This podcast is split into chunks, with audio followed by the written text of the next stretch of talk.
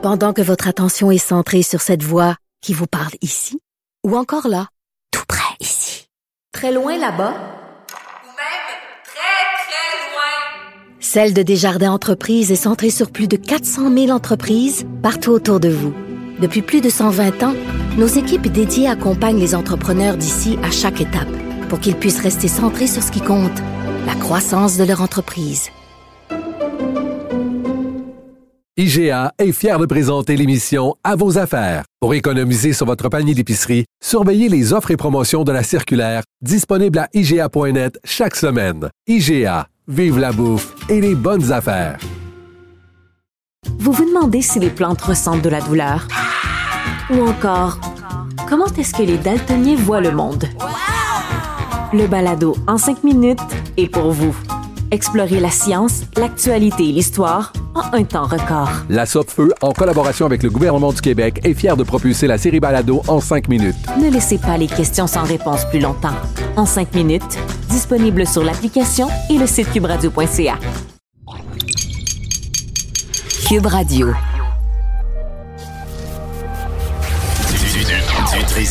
Du. L'original. Radio.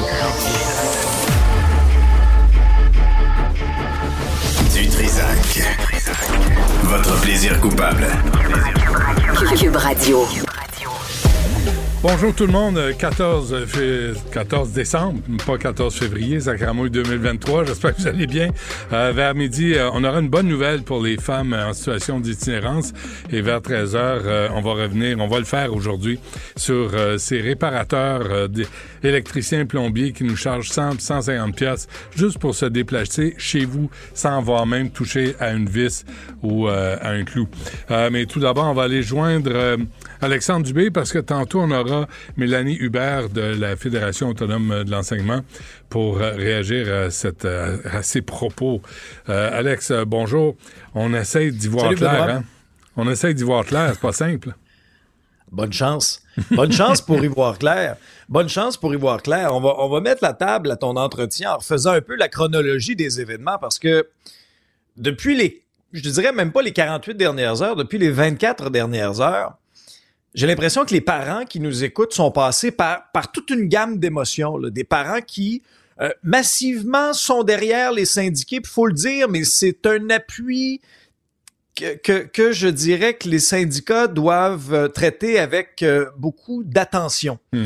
Et euh, l'opinion publique, ça peut changer très, très, très rapidement, mais on l'a vu, ils sont massivement derrière les syndicats. Alors là, depuis le début de cette grève générale illimitée, parce qu'il faut comprendre que la FAE, ça n'a pas été, par exemple, comme les autres syndicats du Front commun, où il y a eu une espèce de crescendo dans les moyens de pression. Là.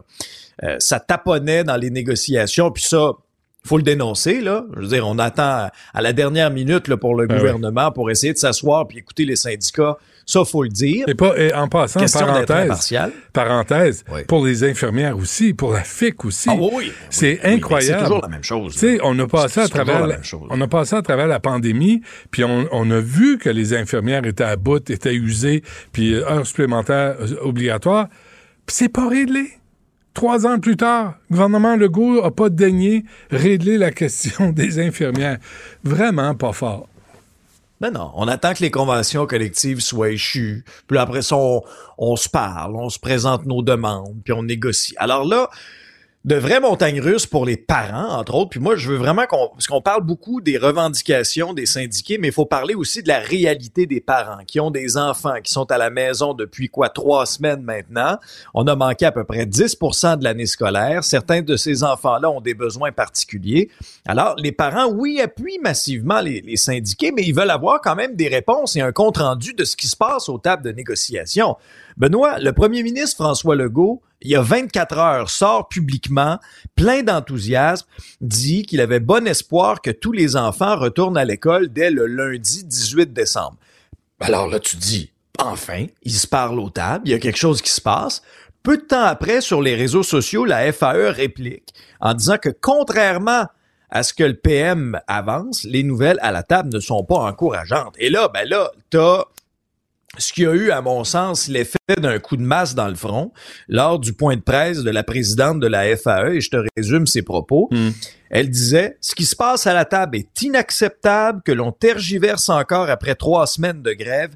Les propositions du gouvernement consistent en de nouveaux reculs pour les profs, on l'a qualifié comme ça, et un retour en classe lundi, c'est jovialiste, déconnecté et irréaliste. Benoît, honnêtement, moi, je, je regarde ça de l'extérieur. C'est comme si toi et moi, on va voir, prenons cet exemple-là imagé, là. OK? On va voir un spectacle. Moi, je sors du spectacle en disant, Hey, Benoît, c'était incroyable. C'était rythmé, c'était bon, j'ai ri. Puis là, toi, tu sors en disant, ben voyons, il y avait des longueurs, c'était plate, je me suis ennuyé à mourir. Là, tu te dis, coudon. La différence- Tu assisté euh, à la même à la même chose? La différence, Alexandre, c'est que là, on est sur le trottoir, on accroche une troisième personne, puis on lui demande à elle ce qui se passe. Puis elle, elle va dire, le Mhm. début était bon, ça a eu des longueurs. Là, tu as des nuances. Fait que toi puis moi, on peut avoir une vision différente de la même situation. Ben Voilà. Mais ça nous prend un arbitre, ça nous prend un observateur pour nous dire qui est de bonne foi, qui niaise avec le POC, qui manipule l'opinion publique. Exactement. Et ça, à l'heure actuelle, on ne le sait pas. Combien de temps on négocie par jour? Est-ce qu'on négocie à tous les jours? Cette semaine-là, est-ce qu'on a négocié euh, 12 heures par jour, lundi, mardi, mercredi, jeudi? Hein? Est-ce qu'on a est-ce que est-ce qu'on s'est parlé vraiment? Alors moi, il faut de part et d'autre là qu'on nous donne qu'on nous donne leur juste et moi je suis entièrement d'accord avec toi là. Je veux dire en bout de ligne, ce sont les Québécois et les Québécoises collectivement qui allons payer pour pour ce rattrapage salarial là qui est justifié, comprends-moi bien là. Je suis le premier à le dire, il y a un rattrapage salarial à faire mais il y a de l'amélioration à faire beaucoup au niveau des conditions de travail, au niveau de la composition de la classe. Ça, je le comprends, j'en suis conscient. Mais là Benoît, on arrive à trois semaines de grève, 10% de l'année scolaire privée. Là, tu as des classes d'étudiants, c'est pas compliqué, tu as ceux qui vont au privé, qu'eux autres, ils ont absolument rien manqué, tout Non. va très bien dans le meilleur des mondes, continue de suivre euh, le programme régulier. Après ça, ben, tu as ceux qui, effectivement, ont des profs qui sont affiliés à la FAE. Là, ça fait trois semaines qu'ils sont en grève. T'as ceux qui sont affiliés avec le Front commun. Quelques journées de grève ici et là, mais quand même, on vient de traverser une bonne séquence. Et après ça, t'as les parents des écoles publiques qui sont en moyen plus que les autres et qui ont été capables, par exemple, d'engager un tuteur pour essayer de continuer l'apprentissage de leurs enfants ou des ressources supplémentaires. Mais moi, on aura beau me dire, ah ben là, OK, quand les enfants vont revenir, on va pouvoir leur présenter, là, des, on va pouvoir les aider, les programmes. On va les prendre où, ces gens-là? Ouais. On est en pénurie de personnel à plusieurs endroits dans le réseau public. À un moment donné, il faut arrêter de croire au Père Noël. Puis je pense que les parents sont d'abord et avant tout solidaires de leurs enfants. Pas des profs, pas Ben oui. du gouvernement, de leurs enfants. Puis on n'entend pas parler des enfants. C'est ça la tragédie Pas là-dedans. Puis en passant, Jean-François Roberge, là, qui a enseigné 17 ans, qui était dans l'opposition, qui disait avoir tout compris du système d'éducation, a été remplacé par Bernard Drainville. Fait que, il a fait quoi pendant quatre ans? Il a changé commission scolaire pour des centres de services. Big fucking deal. C'est un échec, encore une fois, au tableau du gouvernement de François Legault. Euh, il y a Meta aussi, là, qui est allé à Ottawa puis qui a fait essentiellement comme ça. Ah oui, ah oui, oui, oui. Faut, faut, Ça se résume à... faut vraiment revenir là-dessus. Ouais, un bras d'honneur. Faut vraiment revenir là-dessus. Ah oui, ben oui, ben oui, mais c'est carrément ça, là. OK? Pour vous euh, expliquer un peu le contexte, comité parlementaire à Ottawa, là, tu as la responsable des politiques publiques chez Meta Canada, Rachel Curran, qui est là et qui répond aux questions, entre autres, là, du bloquiste René Villemur. Puis là, adresse un petit peu ses conditions Ben oui. pour que l'actualité, pour que les nouvelles puissent réintégrer les plateformes de Facebook et Meta. Parce que, souvenez-vous de ce bras de fer entre le fédéral et les géants du web à propos du partage des nouvelles, du contenu journalistique sur Facebook, sur Instagram et, et sur les, les plateformes comme Google. Il y a eu entente là maintenant avec Google. Mais c'est que plusieurs géants du web ne voulait pas initialement payer pour le partage de ces contenus-là. Google s'est entendu avec Ottawa. 100 millions par année qu'on va ajuster avec l'inflation. Maintenant, qui va pouvoir mettre la main là-dessus? Ça, ça reste à être réglé. Et est-ce que Radio-Canada va pouvoir piger dans le plat de bonbons alors que Radio-Canada est déjà amplement subventionné par le fédéral à 1,2 milliard par année? Fais, fais la demande à Ah, Catherine. Tate euh, qui est en Australie, juste pour avoir les Elle est revenue? Elle est toujours euh, Madame Tate? Non, non, prend en des jours euh, à, son, à, son, à, son- à ses frais. Ah Euh, oui. Faut qu'on se laisse, Alors, Alex, parce que j'ai ouais. Madame Hubert En- sur la en ligne. 10 là. secondes. Vas-y. Ouais. Alors, en 10 secondes, selon Facebook, le contenu journalistique qui n'a pas de valeur commerciale pour nous. Alors, eux, là, ça n'a pas de valeur, mais dites-vous une affaire. Si vous payez pas pour Facebook, c'est que c'est vous autres le produit. C'est vous autres le produit. Puis plus vous cliquez, plus vous partagez du contenu. Puis ils s'en partagent du contenu dans les nouvelles. Alors, et ça aurait pas de valeur aux yeux de Meta. Voulez-vous Hmm. rire? C'est complètement ridicule comme explication. C'est honteux. On parlera de ce que veut dire le mot contenu dans ce contexte-là demain. Alexandre, si tu veux bien. Merci, M. Dubé. Avec plaisir. Salut. Salut.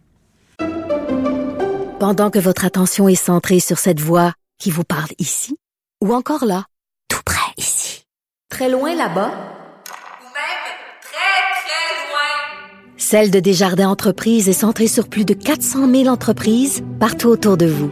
Depuis plus de 120 ans, nos équipes dédiées accompagnent les entrepreneurs d'ici à chaque étape pour qu'ils puissent rester centrés sur ce qui compte, la croissance de leur entreprise. IGA est fier de présenter l'émission À vos affaires. Pour économiser sur votre panier d'épicerie, surveillez les offres et promotions de la circulaire disponible à IGA.net chaque semaine. IGA, vive la bouffe et les bonnes affaires. Vous vous demandez si les plantes ressentent de la douleur? Ou encore, comment est-ce que les daltoniens voient le monde? Le balado en 5 minutes est pour vous. Explorez la science, l'actualité et l'histoire en un temps record. La Feu, en collaboration avec le gouvernement du Québec, est fière de propulser la série Balado en cinq minutes. Ne laissez pas les questions sans réponse plus longtemps. En 5 minutes, disponible sur l'application et le site cubradio.ca. Du Trisac. Des propos cohérents. Des opinions différentes. Vous écoutez Du Trisac. La présidente euh, de la Fédération autonome d'enseignement est avec nous, Mélanie Hubert. Madame Hubert, bonjour. Bonjour, Monsieur Dutrisac. Merci d'être avec nous. J'imagine que vous avez une petite journée devant vous, vous là. Euh, tout le monde, là, on ne sait plus sur quel pied danser. Euh, on a beau être avec les profs, euh, être avec le gouvernement, on ne sait pas ce qui se passe. Pouvez-vous nous dire sur quoi ça achoppe? Sur euh, quelle est la différence de la vision du gouvernement et la vôtre? Ce qu'on dénonçait ce matin, c'était le jeu de montagne russe. Là. Euh, Une, journée, on est sur le bord d'une entente. L'autre journée, la population n'a rien vu. euh, Ça va brasser au Québec et ainsi de suite. Là. C'est un peu la même chose qu'on vit aux tables de négociation. C'est une montagne russe. Une journée, on a une bonne journée, ça discute. euh, On a l'impression qu'on se rapproche là, de, certains sujets d'une entente. On arrive le soir, on se fait déposer des textes. Le lendemain matin, on constate là, que, que les textes reflètent pas ce qu'on s'est dit. Donc, il y, a, il une valse d'hésitation cette semaine à la table. Ça fait un petit bout de temps que c'est comme ça. Euh, c'est ça qu'on dénonce ce matin. Arrêtons de dire qu'il y aura une entente imminente, là, puis continuons à négocier, puis ayons des bonnes journées de négociation aux tables. C'est ça qu'on a besoin en ce moment. On n'a pas besoin euh, de d'hésiter ou de revenir en arrière et de Ouais. continuellement avoir de la difficulté là, à, à- à- à faire notre chemin. Donc, Euh, il y a beaucoup d'éléments sur la table en ce moment. Ces derniers on jours. veut juste être capable. Je comprends. Allez-y. Ces derniers jours, un Hubert, là, ça, ça ressemble à quoi les journées de négociation? C'est 30 minutes ici, puis euh, 12 euh, secondes là? Ça dépend des journées. Alors, Pour vous donner un exemple, là, lundi, euh, on avait repris les travaux. Ça avait discuté pas mal toute la journée. En fin de on- puis des discussions constructives. On l'avait dit là, on avait Ouais. l'impression, on était reparti à table avec du des nouvelles, euh, un nouveau fonctionnement, des, des nouvelles personnes assises euh, devant nous. Les discussions avaient repris sur un rythme intéressant. On avait l'impression d'avoir de l'écoute, euh, des, des endroits où on se mettait d'accord, puis on était capable de trouver la voie de compromis. Puis on était dans ça, on était content. On a même publié pour dire qu'on était cette journée-là. Ouais, ouais. Arrive la fin de journée, on nous dépose des textes en prévision du lendemain pour poursuivre les discussions. Les textes ne reflètent pas ce qui a été déposé dans la journée. Il y a des reculs pour les profs dans Sur- ce qui est sur déposé, quoi, là? des On peut- nouveautés. On peut-tu savoir sur quoi? Parce que c'est nous qui allons payer, puis c'est nos enfants qui sont pas à l'école. Fait que je pense qu'on a le droit de savoir sur quoi, Mme Hubert. Il y a différents sujets en ce moment qui sont encore en négociation. Il y en a pour lesquels on a fait du progrès. Mais par exemple, en ce moment, euh, euh, on veut créer des nouvelles, euh, des nouveaux postes permanents là pour les, gens sur les listes de priorité. On est d'accord, on va en créer. Ça fait partie des choses dont on discute. Le problème qu'on voyait, c'était comment ces gens-là vont être affectés, comment on va faire leur tâche. On veut pas que les nouvelles euh, les nouvelles propositions, là, que ça fasse en sorte qu'on ait des profs qui se retrouvent à être parachuter un peu dans une école à faire un peu n'importe quoi. Les textes qu'on avait, on se posait des questions. Fait que là, il a fallu reprendre les travaux sur ce sujet-là, par exemple. La composition de la classe, c'est encore un sujet qu'on a qu'on a de la difficulté. Nous, nous, ce qu'on veut, puis on a de l'ouverture du gouvernement sur certains là, aspects de la composition de la classe.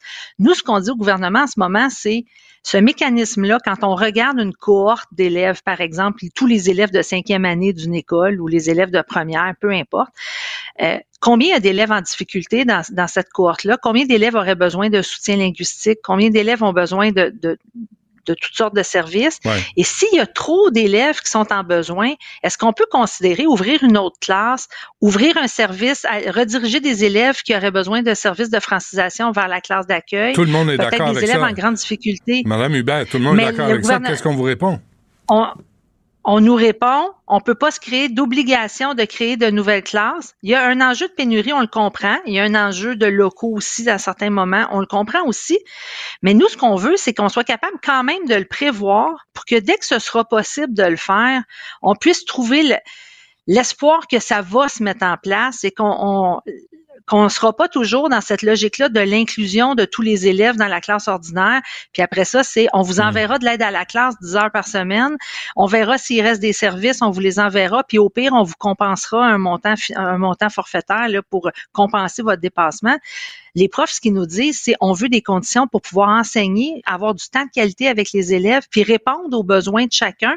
Puis en ce moment, on est écartelé entre plein d'élèves qui ont plein de difficultés, puis on réussit pas à trouver la façon que ça soit un peu automatique dans la convention collective, puis que les profs n'aient pas à se battre pour des services année après année, parce qu'en ce moment, c'est ça qu'on vit. Il mm-hmm. faut faire la preuve qu'on a eu les bonnes interventions, faire la preuve qu'on a fait tout ce qu'il fallait, faire la preuve que c'est pas nous euh, qui avons manqué dans nos dans, dans, notre On veut quelque chose qui va regarder la de la classe et qui va régler les problèmes sans qu'on ait à se battre. Pourquoi vous n'avez pas répondu, hein, Mubel? Je suis pas là pour faire la leçon, là. Je dis pas comment faire.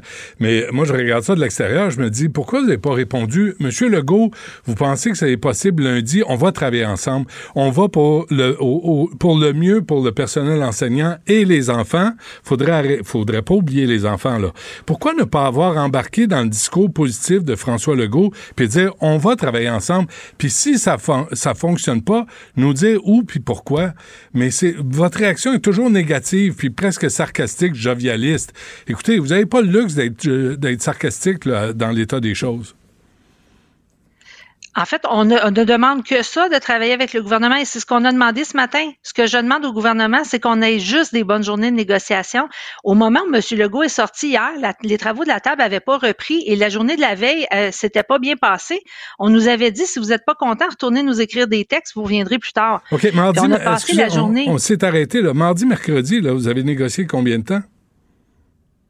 Ben, mardi, on a, on, a, on a été en rencontre le matin et on était en réaction de textes qui nous avaient été déposés la veille et on nous a dit, si ça fait pas votre affaire, déposez-nous autre chose. Donc, on est obligé de retourner travailler. Le comité de négociation s'est assis avec le comité exécutif de la fédération. On a travaillé des textes et là, on les travaux ont été suspendus l'après-midi, le temps qu'on fasse ça. Et on est revenu aux tables après le souper pour redéposer notre proposition qui a été étudiée. Puis là, ça a été, ben, on vous revient demain matin. Fait qu'on n'avait pas avancé tant que ça, là, mardi. On arrive mercredi matin, les travaux à la table n'ont pas repris parce que les gens ont besoin de temps pour étudier puis se faire une tête puis répondre, on imagine. Monsieur Legault en disant il y aura une entente euh, imminente, les élèves seront à l'école lundi. Euh, ça sème dans, chez nos membres aussi toutes sortes de sentiments euh, d'espoir, d'incompréhension, de qu'est-ce qui se passe, on a besoin d'informations. Pourquoi vous profitez pas de ce genre de propos-là? François Legault a dit ça, ça va bien aller au début de la pandémie. On a vu ce qui est arrivé. Tu sais, pourquoi ne pas avoir sauté sur l'occasion puis dire, OK, vous dites ça, ben, vous allez mettre, euh, vous allez vous mettre au travail, là, puis vous allez livrer votre optimisme. Mais à, la place de ça, vous, vous répondez, il n'y en a pas question, puis on va se voir en 2024. Vous allez perdre l'appui des parents, Mme Hubert. Absolument pas. Ce que je- ce qu'on dit, nous, c'est que des journées, finalement, hier, ils ont repris les travaux à une heure dans l'après-midi. Les gens, là, on était dans, dans des meilleures dispositions. Il y a eu des, on a pu s'expliquer sur des textes qui avaient été déposés lundi. Ils ont pris des notes, ils nous ont dit on va revenir. Ils n'ont pas dit oui, ils n'ont pas dit non, mais le climat à table était constructif. On a eu l'impression d'être entendu pour, la, pour une, une bonne fois depuis longtemps. Bon. Est-ce que ça donnera des fruits aujourd'hui? On verra. Les gens sont retournés à la table ce matin. Ce qu'on a besoin, c'est de passer justement des bonnes journées, puis qu'on on n'ait pas des allers-retours sans arrêt. Puis ce que j'ai dit en conférence de presse ce matin, c'est comme ça que ça que j'ai fini là ce que j'avais à dire, c'est on en veut des bonnes journées. On veut arrêter de jouer au yo-yo. Puis notre objectif, ça a toujours été de régler avant les fêtes. Même au mois de mai, quand Mme Lebel visait de régler pour la, la fin juin, on était au rendez-vous. On demandait une accélération des travaux. On avait droit à une rencontre par semaine, êtes-vous- parfois. Êtes-vous en train de nous dire ce matin On- là, que euh, euh, vous allez régler, c'est possible de régler avant le début des vacances des fêtes?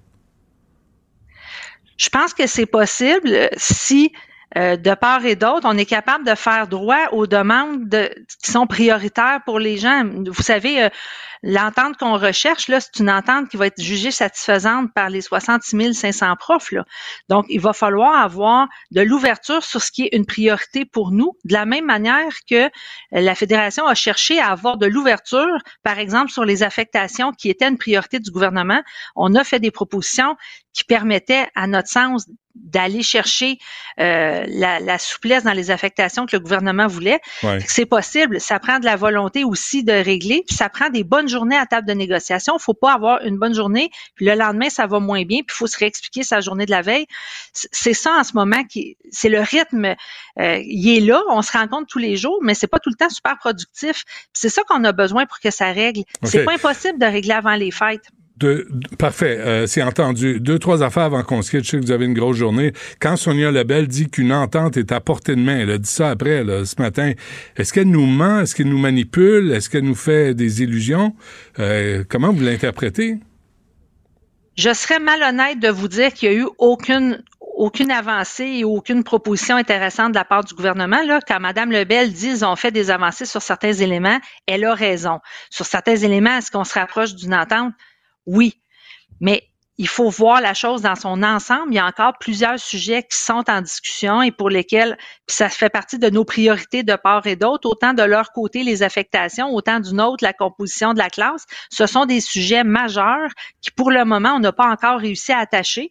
Donc, est-ce que c'est possible de s'entendre dans les prochains jours? Oui. Est-ce que c'est possible de s'entendre d'ici demain pour que les enfants soient de retour à l'école lundi? Ça, ça nous semble plus difficile. Mais c'est pas parce que ça nous semble difficile qu'on va abandonner le combat. Là. Le, le comité de négociation, il est au table aujourd'hui. Tout notre comité exécutif est à Québec. Le temps qu'il faudra pour être disponible pour faire avancer En fin ça le semaine? plus vite possible. En fin de semaine, vous allez S'il faut négocier? négocier, à négocier, absolument. Puis s'il faut convoquer des instances en fin de semaine pour étudier des textes, Ouais. on le fera. Notre objectif, ça demeure de, de conclure une entente satisfaisante Ouais, avant les fêtes. Puis le retour au travail aussi rapidement que possible, c'est ça l'objectif. Craignez-vous une loi spéciale? Hier, ça nous a fait un peu douter quand M. Legault disait euh, on va rentrer lundi. On se disait, mais pourtant, la négo n'a pas été super productive depuis deux jours. Ça, ça se met des doutes, mais dans l'ensemble, le gouvernement a toujours dit qu'il ne regardait pas de ce côté-là. Nous, ce qu'on veut, c'est voir bouger les tables. Ouais. Si tant que ça bougera aux tables, on sera là pour jouer puis, puis continuer le, le jeu de la négociation, puis relancer, puis chercher la, la voie de passage qui va nous amener vers une entente. Tout le monde aura à gagner à avoir une entente satisfaisante qui va répondre aux besoins des élèves puis des profs du Québec. Dernière affaire, vous respectez Gilles Royer, son opinion? Euh, Gilles Royer, Faudrait là, que vous me disiez ce qu'il a dit. ben, il dit 20 jours de classe perdus sur 180. Là, on peut pas dire que ça causera pas de problème, que ça retardera pas euh, plusieurs élèves. Euh, il, il commence à craindre pour l'année scolaire. Si je comprends ce qu'il a dit. Puis c'est pas mal ça qu'il a dit. C'est sûr que 20 jours de classe perdus dans une année, c'est difficile. Les élèves du Québec, depuis 20 ans, subissent les contre-coups de plein de mauvais choix politiques qui ont détérioré ce qui se passe dans les écoles publiques. Et c'est ça que les profs disent cette année, ça suffit, il faut que ça arrête. C'est sûr que ça va avoir des effets. Ça aura aussi des effets sur, euh, sur les profs. Hein. Ce sont les premiers à. Non, on parle des enfants. Là, lâchez-moi avec vos membres. Lâchez-moi avec vos membres, Mme Hubert. On va finir l'entrevue sur les enfants parce qu'on parle des enfants. Puis il y a des enfants qui vont couler. Il y a des enfants qui ont de la misère. Puis il y a des enfants qui sont chez eux présentement parce que vous vous rencontrez pas 12 heures par jour, parce que vous jouez dans les médias. Puis vous, vous dites, euh, ça, il est jovialiste. Puis quand on vous pose des questions, vous dites, ben peut-être que c'est possible lundi. Ben Ciboire, euh, enlignez-vous un peu pour les enfants. Vous autres, vous passez après. Le gouvernement passe après. D'abord et avant tout, les enfants travailler la composition de la classe, M. Dutrisac, c'est penser aux enfants. Il y a des enfants en ce moment au Québec qui n'ont pas les conditions d'apprentissage dont ils ont besoin. On n'offre pas les services de qualité que la population est en droit de recevoir. Les profs, ce qu'ils vous disent depuis 20 jours, c'est donnez-nous les moyens de faire notre travail correctement. Et ça, là, si on avait travaillé en amont, ça fait 11 mois qu'on est au table de négociation, on aurait pu travailler avant, on aurait pu éviter de se rendre là. Le gouvernement s'est traîné les pieds.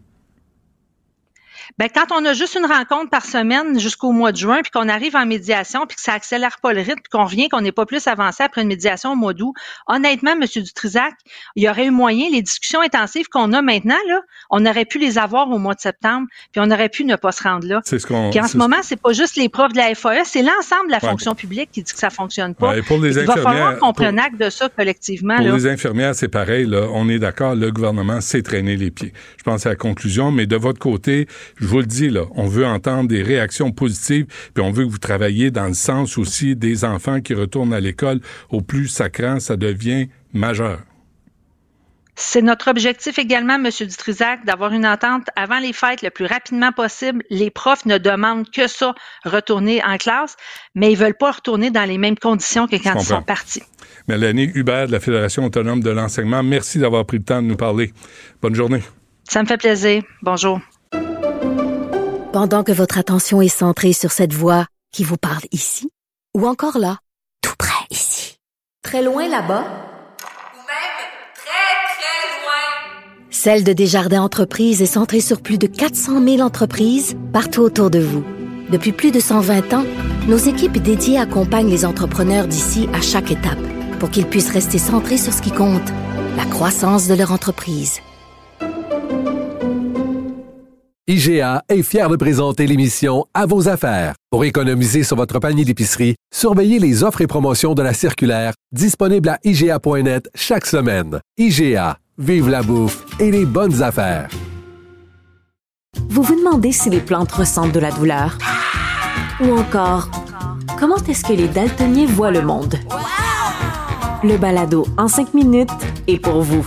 Explorez la science, l'actualité et l'histoire en un temps record. La Feu, en collaboration avec le gouvernement du Québec, est fière de propulser la série Balado en cinq minutes. Ne laissez pas les questions sans réponse plus longtemps.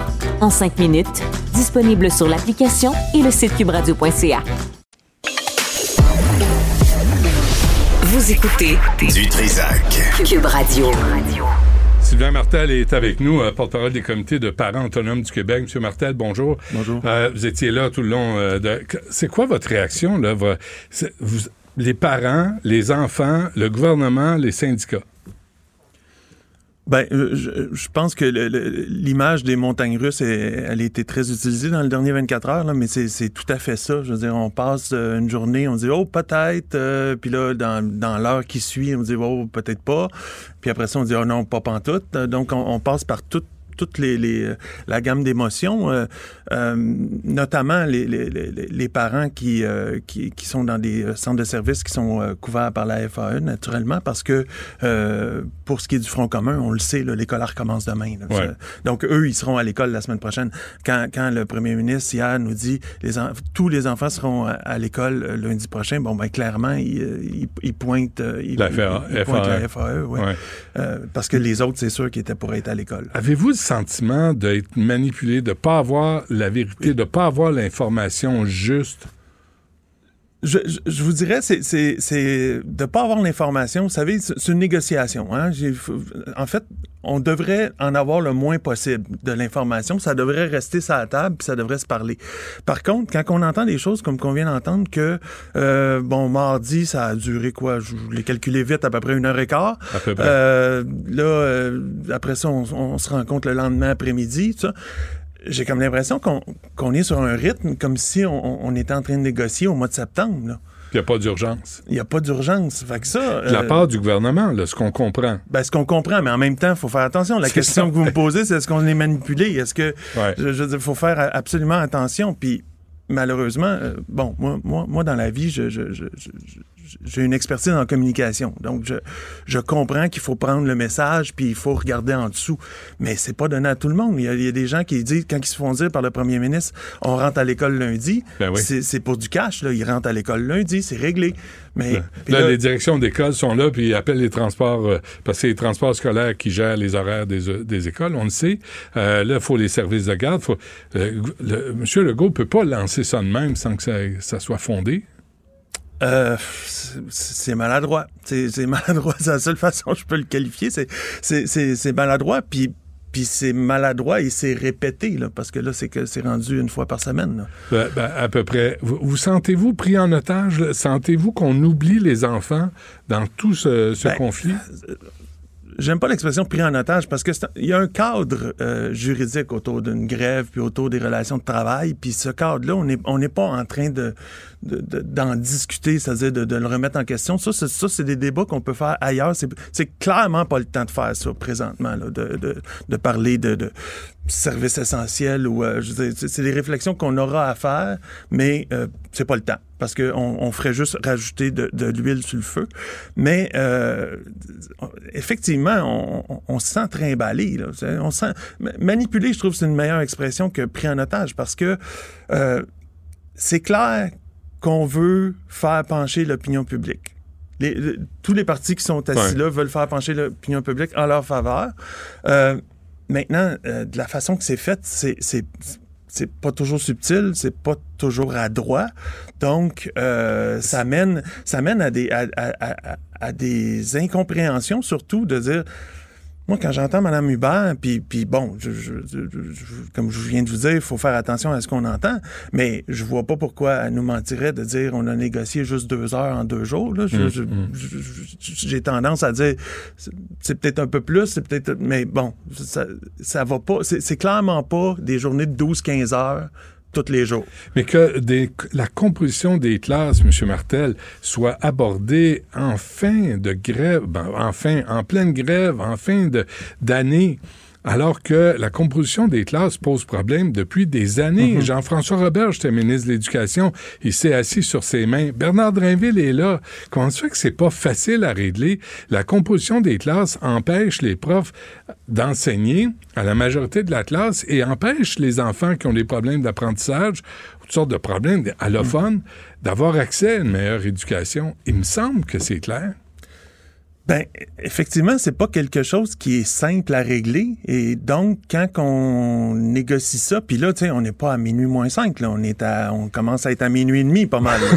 fait que, c'est- c'est c'est- c'est- c'est sûr, c'est que c'est c'est un gros morceau, c'est quelque chose de complexe. Puis je, puis je, je veux pas rentrer dans le détail, parce que je suis pas un expert là-dedans. Puis les, tout ce que les, les, les enseignants demandent ou, ou ce que le gouvernement offre, j'ai aucune idée. Puis, puis C'est grave, ça, mais parce je que- sais que c'est compliqué. Non, mais je vous, rappelle, je vous rappelle votre titre, là. Porte-parole Oui. du Comité de parents autonomes du Québec. Et vous, vous êtes même pas au courant de ce qui se passe dans les négociations. Vous êtes là, là. Vous êtes les parents. Ouais. Comité de parents. Alors, il me semble que vous devriez être informé. De... Ouais, ben en même temps, je veux dire, tout, tout ce qui est relations de travail, ressources humaines, euh, relations employeur-employé, on n'est pas, c'est pas nécessairement de notre mandat. Mais par contre, Là, on parle des enfants. là. ouais, on mais parle de nous, rééducation. nous, on est, on est une expertise sur qu'est-ce, que- tu sais, les enfants qui reviennent de l'école là. S'ils reviennent euh, enthousiastes, s'ils reviennent euh, excités, s'ils reviennent euh, en braillant, c'est, nous autres qu'on, les accueille, là, puis on comprend que, OK, ça, ça, ça, ça marche moins bien. OK, ça, ça. Donc, on est comme un- une espèce de, de baromètre sur, sur plein de choses dans l'école. Euh, par contre, on n'est pas des experts en pédagogie, en organisation euh, des, des, des, des- de scolaires. en- en- donc, Non, mais on parle juste des droits des enfants d'être à l'école. Oui. On a connu la, la pandémie. Là, il y a une grève. Les Oui. enfants qui sont au primaire, là, depuis 2020, c'est- ça se peut pas, là. Ça se peut plus, là. Il va falloir que quelqu'un réenligne le Québec et le dise. On va, on va travailler pour les enfants. C'est- surtout que, on, en tout cas, se- selon nous, selon notre groupement, on, a toujours pensé, surtout en, sort- en sortie de pandémie, qu'on on mesurait peut-être mal l'impact. C'est-à-dire qu'on se fie sur des indicateurs qui sont assez génériques. hein, le taux de réussite. Le taux Ouais. de réussite, c'est quoi? C'est combien qu'il y en a qui ont 60% et plus. Ouais. Si tu as un élève qui a 85 puis il tombe à 62, il réussit. Mm. Mais est-ce qu'il y a des difficultés, cet élève-là? Ben, probablement, parce que son, son- niveau de... de- de- C'est quoi la euh, tendance, ben, c'est ça. Ben donc, il, y a- il y a une- il comprend moins bien ses mathématiques, mettons. Mais, mais ça, se fier là-dessus, puis dire, ben, tout va bien, c'est extrêmement périlleux parce que là, on n'est pas capable d'avoir un portrait. Puis là, ce qu'on craint, nous, c'est que euh, on part d'un portrait flou, puis on en rajoute, là. Hum, hum. Puis là, il va falloir avoir une solution complètement inédite parce qu'on n'est pas en même place qu'en 2020 où tout le monde arrêtait en même temps puis tout était arrêté. Ouais. Là, on, on va se retrouver, comme, comme vous l'avez dit tantôt à, à votre collègue, euh, avec des enfants qui... OK, on va tout retourner en classe en même temps, mais euh, ben, un jour, là, on va tout retourner en classe en même temps, mais, on sera pas tous en même place. Ouais. Euh, avant qu'on se quitte, M. Martel, qu'est-ce que vous entendez des parents? Est-ce qu'ils sont en train de tourner leur veste puis euh, perdre... Est-ce que les profs sont en train de perdre leur appui? Il y avait, il y avait des, des- des parents qui, qui- qui étaient prêts à tout offrir euh, aux enseignants en début de grève déjà. Euh, il y en a qui, qui gardent ce, ce point de vue-là. On a, on a d'autres points de vue aussi, mais il y en a qui étaient en début de grève qui n'appuyaient pas non plus les, les- les enseignants parce que, euh, notamment, euh, moi j'ai des gens qui m'ont appelé puis qui ont dit, tu sais, moi dans ma région, là, être prof, c'est un meilleur job que, que, que tu peux avoir. Fait que, tu sais, c'est un- je trouve que c'est un peu plate que je vais manquer de l'ouvrage pour qu'il y ait, Ouais. des- bon. Ouais. Fait, fait y avait, fait que nous, on a décidé de rester neutre justement pour respecter tout cet éventail-là, mais on le sait qu'il y a une, tendance euh, populaire. Par contre, ce qu'on a comme commentaire depuis une semaine et demie, c'est vraiment une crainte au niveau pédagogique. On n'avait pas ça il y a deux semaines. On avait des craintes au niveau logistique. Genre, là, je- mes enfants, qu'est-ce que je vais faire? Il faut que j'aille travailler. Je sais plus comment. Je suis rendu au plan, euh, je sais plus trop euh, quelle lettre. Là. Donc, euh, c'est sûr, là, il y a beaucoup, beaucoup de craintes au niveau pédagogique. Les gens se disent, mais là, attends une minute, là, c'est, c'est la- l'année de mon enfant. Puis surtout les années charnières. Hein? L'année, mettons, euh, secondaire 4, Ouais. c'est ton diplôme pour rentrer au cégep. Ouais. Euh, cinquième année, ben là, tu te prépares ton entrée vers le secondaire, cinq, sixième année. Donc, ça, là, ces années-là, ça inquiète vraiment beaucoup. Puis, ce qui devrait inquiéter aussi, c'est les tout petits, première année, qui sont dans l'année où ils vont apprendre à lire et à écrire. L'introduction à l'école. Ça, c'est un impact qui va rester juste, en, en fait, va falloir qu'on se penche là-dessus. Euh, Sylvain Martel, euh, c'est vrai, porte-parole des comités de parents autonomes du Québec. Merci. Euh, puis souhaitons que ça se règle au plus sacrant. Ça fait euh, plusieurs semaines qu'on souhaite ça. Merci, M. Martel.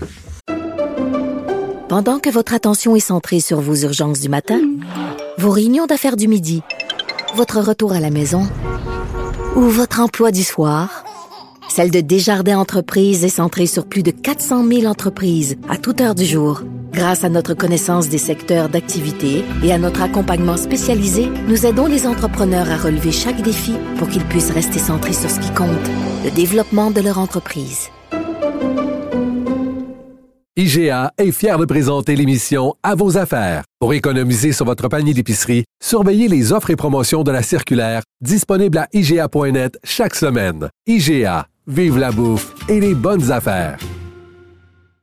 Vous vous demandez si les plantes ressentent de la douleur?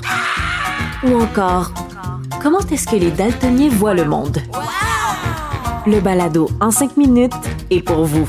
Explorez la science, l'actualité et l'histoire en un temps record. La Feu, en collaboration avec le gouvernement du Québec, est fière de propulser la série Balado en cinq minutes. Ne laissez pas les questions sans réponse plus longtemps. En cinq minutes, disponible sur l'application et le site cubradio.ca. Vous écoutez Du Trisac. Cube Radio. Superbe, sublime, merveilleuse. Sauf que ce gars-là est quand même euh, rationnel et pragmatique. Mais ça pose un très grave problème. Je t'assure qu'il n'y a aucun politologue sérieux qui va te dire Un politologue, pas comme les autres. Loïc Tassi. c'est pas le temps de faire ça. Loïc Tassé est avec nous. Euh, Monsieur Tassé, bonjour. Monsieur Dutrisac, bonjour. Alors, Joe Biden, est-ce qu'il sait là, qu'il risque d'être destitué? je sais pas si. On lui a peut-être dit, mais il l'a peut-être oublié. Euh, Joe, était- Joe, Joe, viens ici, il faut qu'on te dise quelque chose. Hein? Faut qu'on te répète quelque chose, euh, Joe. Sais-tu ce que c'est qu'une destitution? As-tu déjà entendu parler de ça? T'en souviens-tu? Ah, Légèrement à propos de Donald Trump aussi. Oui, ben il y a ça aussi. Non, mais c'est plus sérieusement, euh, il doit être destitué. Il y, a, il y a une enquête qui a été approuvée euh, parce que, évidemment, son fils Hunter Biden euh, a fait des affaires en Chine et euh, en Ukraine. Il semble qu'il ait été payé pour des choses un peu bizarres. Euh, on en a déjà parlé. Siégé à des conseils d'administration en Ukraine sur une compagnie pétrolière alors qu'il parlait pas un seul mot d'ukrainien. Euh, il a été grassement payé. Je pense que euh, il est très évident que les gens de ces compagnies en Chine et en Ukraine essayaient d'avoir accès à Joe Biden à travers son fils Hunter, mais est-ce qu'ils l'ont eu vraiment? Ça, il n'y a rien qui indique que ça a été fait. Et même s'ils ont eu accès à Joe Biden, il n'y a rien qui indique qu'ils ont eu euh, des, des, euh, des faveurs de la part de Joe Biden comme ça. Ça me semble pas mal tiré par les cheveux comme enquête, en comparaison de l'enquête qu'il y a eu, par exemple, pour Nixon. Euh, et on sait que Nixon avait fait placer euh, par les services secrets américains des micros dans euh, les bureaux euh, du parti euh, d'opposition qui est épouvantable. Euh, tu peux pas faire ça, tu peux pas te servir euh, des services de l'État pour espionner euh, en plus euh, tes, tes adversaires. Et puis euh, Donald Trump, lui, euh, parce que ça, ça, ça réfère à Zelensky deux fois Donald Trump enquête en destitution, etc. Parce que pour une première fois, il aurait oublié, il aurait oublié, il aurait il aurait fait pression sur Volodymyr Zelensky pour que Volodymyr Zelensky ouvre une enquête sur Hunter Biden et il aurait retenu de l'argent, euh, des, des, des, des subventions, etc. en 2019 pour ça. C'était très sérieux et c'était vrai, mais parce que euh, les républicains étaient majoritaires euh, au Sénat, c'est pas passé. Et la deuxième fois, ben on le sait, c'est à cause de la tentative de coup d'État, d'insurrection, euh, et c'est pas passé non plus, toujours parce que les républicains étaient majoritaires. Euh, très très sérieux. L'autre président euh, qui a subi ça un peu, ben, c'est évidemment euh, Bill Clinton.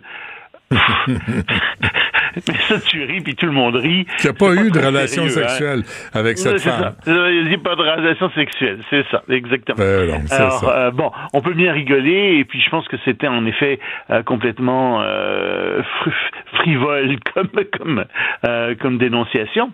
Mais ça passera Euh, pas avec Joe Biden. là. Euh, mais ça passera pas avec Joe Biden parce que il est majoritaire au Sénat.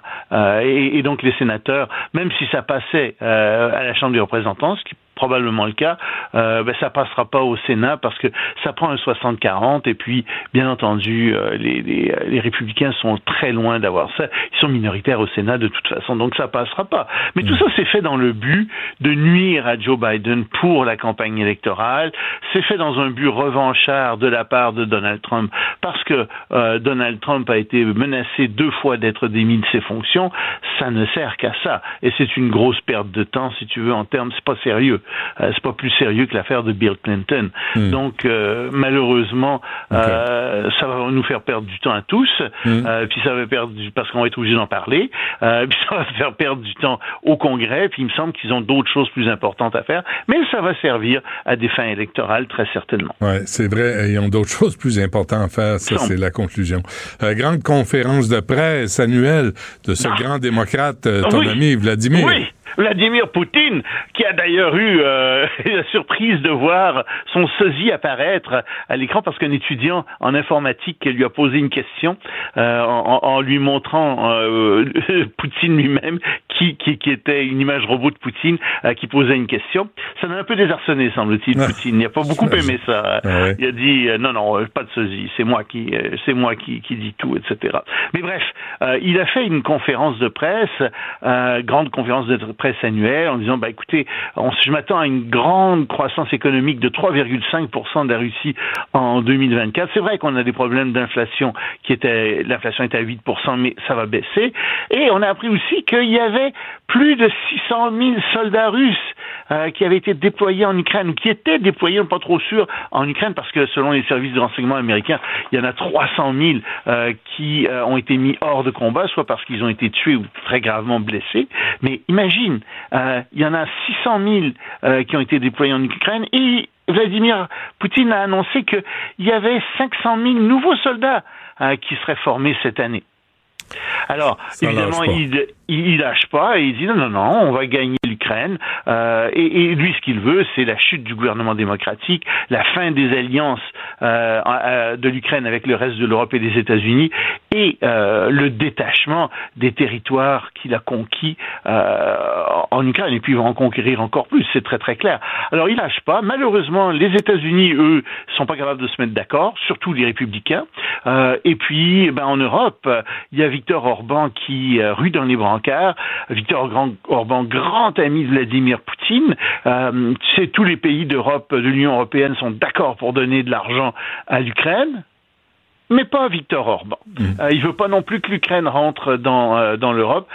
Euh, il y a des très fortes pressions sur Victor Orban. C'est pas dit qu'il cédera pas, mais si jamais l'Union européenne ne pouvait pas donner d'argent, ça compliquerait les choses. Mais déjà, il semble que les Européens ont un plan B et, euh, et qui vont essayer de, donner de l'argent à l'Ukraine d'une autre manière. Il faut absolument que l'Ukraine ait de l'argent euh, bientôt parce que les États-Unis en ce moment sont paralysés par les républicains. OK. Et rapidement, ce qui se passe au gouvernement argentin? Ah ben, c'est Frankenstein qui est, qui est au pouvoir. Euh, c'est épouvantable. Des réformes économiques qui vont donner des résultats désastreux. Euh, il, il faut pas être un grand économiste pour le voir. Tu vois, il va y avoir une dévaluation de la monnaie de 50 Donc, hmm tous les produits importés vont coûter plus cher de 50 hein. Ça, c'est pas bon pour l'inflation. Le pétrole, 50 de plus. Tu vois, ça va être une catastrophe. Euh, plus que ça, euh, ils vont couper euh, à la tronçonneuse dans les ministères, donc moins de dépenses des ministères, moins d'activités économiques, moins de contrats de toutes sortes. Donc là aussi, il y a plein de gens qui vont perdre leur boulot. Ça veut dire que le gouvernement va avoir moins de revenus parce qu'il va y avoir moins d'activités économiques. Alors, ils vont rentrer encore plus euh, en, en, déficit, c'est très très clair. Euh, ils vont faire des privatisations à gogo. Qu'est-ce que tu penses que les entreprises privées vont faire? Ben, Elles vont augmenter les prix, forcément. Mmh. Alors, on peut s'attendre à une inflation épouvantable, euh, malheureusement, en, en, Argentine. Une seule mesure me paraît un peu raisonnable, c'est-à-dire que les gouvernements ont l'habitude de donner des contrats à des petits amis, des contrats à court terme, un an, etc. Et là-dessus, ben, le nouveau gouvernement, le gouvernement de Millet, a dit non, non, on, arrête ça. Plus de contrats à court terme, ça c'est une bonne chose. Mais à côté de ça, tout le reste, ça me paraît être une expérience économique épouvantable dont malheureusement les Argentins vont faire les frais. On va suivre ça. Loïc, euh, merci. On se reparle demain. Certainement. À demain. Salut. Pendant que votre attention est centrée sur cette voix qui vous parle ici, ou encore là, tout près ici, très loin là-bas, Celle de Desjardins Entreprises est centrée sur plus de 400 000 entreprises partout autour de vous. Depuis plus de 120 ans, nos équipes dédiées accompagnent les entrepreneurs d'ici à chaque étape pour qu'ils puissent rester centrés sur ce qui compte, la croissance de leur entreprise. IGA est fier de présenter l'émission À vos affaires. Pour économiser sur votre panier d'épicerie, surveillez les offres et promotions de la circulaire disponible à IGA.net chaque semaine. IGA Vive la bouffe et les bonnes affaires. Vous vous demandez si les plantes ressentent de la douleur? Ou encore, comment est-ce que les daltoniens voient le monde? Le balado en cinq minutes est pour vous. Explorez la science, l'actualité et l'histoire en un temps record. La Feu, en collaboration avec le gouvernement du Québec, est fière de propulser la série Balado en cinq minutes. Ne laissez pas les questions sans réponse plus longtemps. En cinq minutes, disponible sur l'application et le site cubradio.ca. Vous écoutez du Trisac. Cube Radio. La rencontre Martino du Trisac. Ah, ça, ça regarde mal. Ça regarde mal. Il commente l'actualité dans le calme et la sérénité. Arrête de te plaindre, arrête de chialer. Une génération de flambous, de mollassons. Des propos sérieux et réfléchis. Tu me niaises-tu? Ben oui. Brut de bouche. La sagesse en bouteille. Richard, bonjour. Salut, je t'entendais tantôt là, de, de parler de constitution des classes. Composition des Composition des classes, excuse-moi. Euh, euh, les professeurs disent des fois c'est difficile parce qu'il y, a- il y a des colos, il y a des gens en difficulté, des élèves en difficulté avec des besoins spéciaux, tout ça. Puis on, on a voulu les intégrer aux classes. Tu te souviens? On est de la même génération. Il y avait les classes allégées, Ouais. régulières, Ouais. enrichies. Ouais. C'est vrai que quand tu étais dans une classe allégée, des fois on riait des autres. T'es en allégé. Puis tu- bon, c'est vrai que c'est pas, pas drôle. Mais tu sais, quand tu es un, un élève en difficulté, tu as besoin de. de t'es, t'es un peu en arrière des autres, puis on te met avec des bons.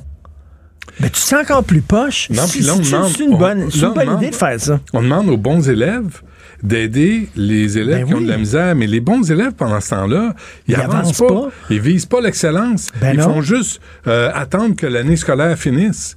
Tu sais, c'est pas bon, là, ni Ouais, pour les enfants. Sur papier, c'est bien beau, là, on va les intégrer, tout ça, mais je pense pas qu'on que les aide. Marois, ça.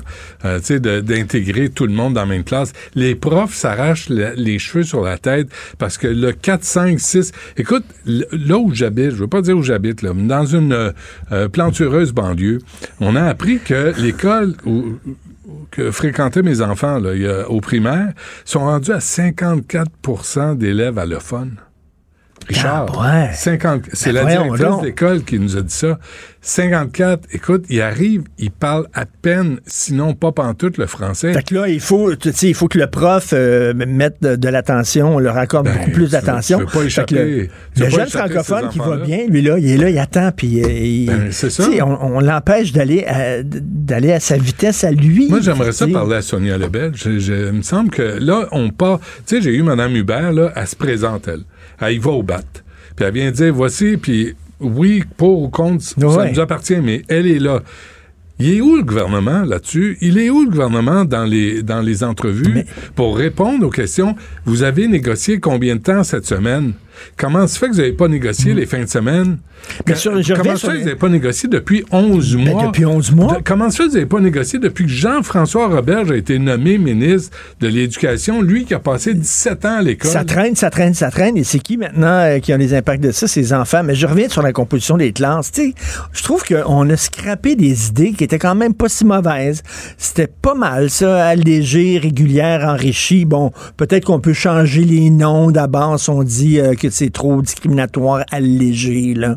OK, bon, mais tu sais, quand même, reste que l'idée était bonne, Christy. Ben oui, puis... Tu euh, avec, tu sais, dans au hockey, par exemple, là, t'as A, double A, 3, 2, 3 A. C'est Tu sais, ça. C'est selon tes forces, là. Puis étudie pour passer à la prochaine étape. Mais, mais c'est parce que là, on peut plus, on peut pas le dire.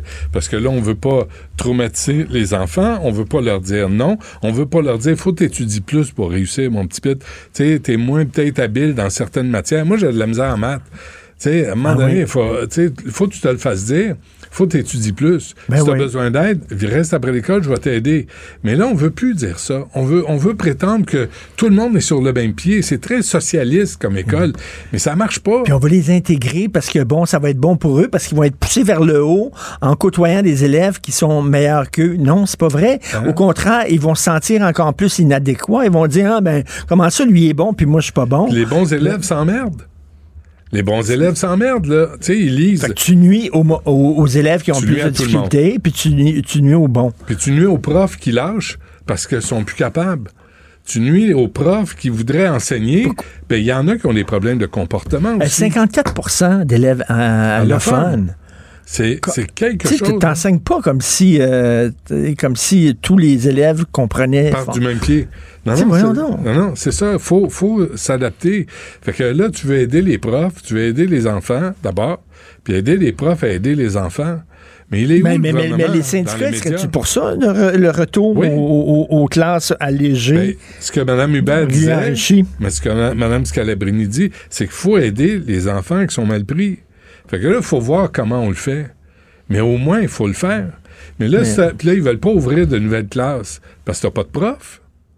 Parce que là, les profs au Québec, faut te- là, ils l'ont réduit. Mais des gens qui sont diplômés universitaires, on leur demandait d'aller étudier un autre quatre ans pour devenir prof.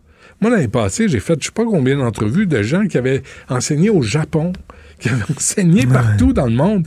Ils arrivent ici, puis ils disent, moi, j'aimerais ça être prof pour aider. Il y a pénurie de profs, c'est pas d'aujourd'hui.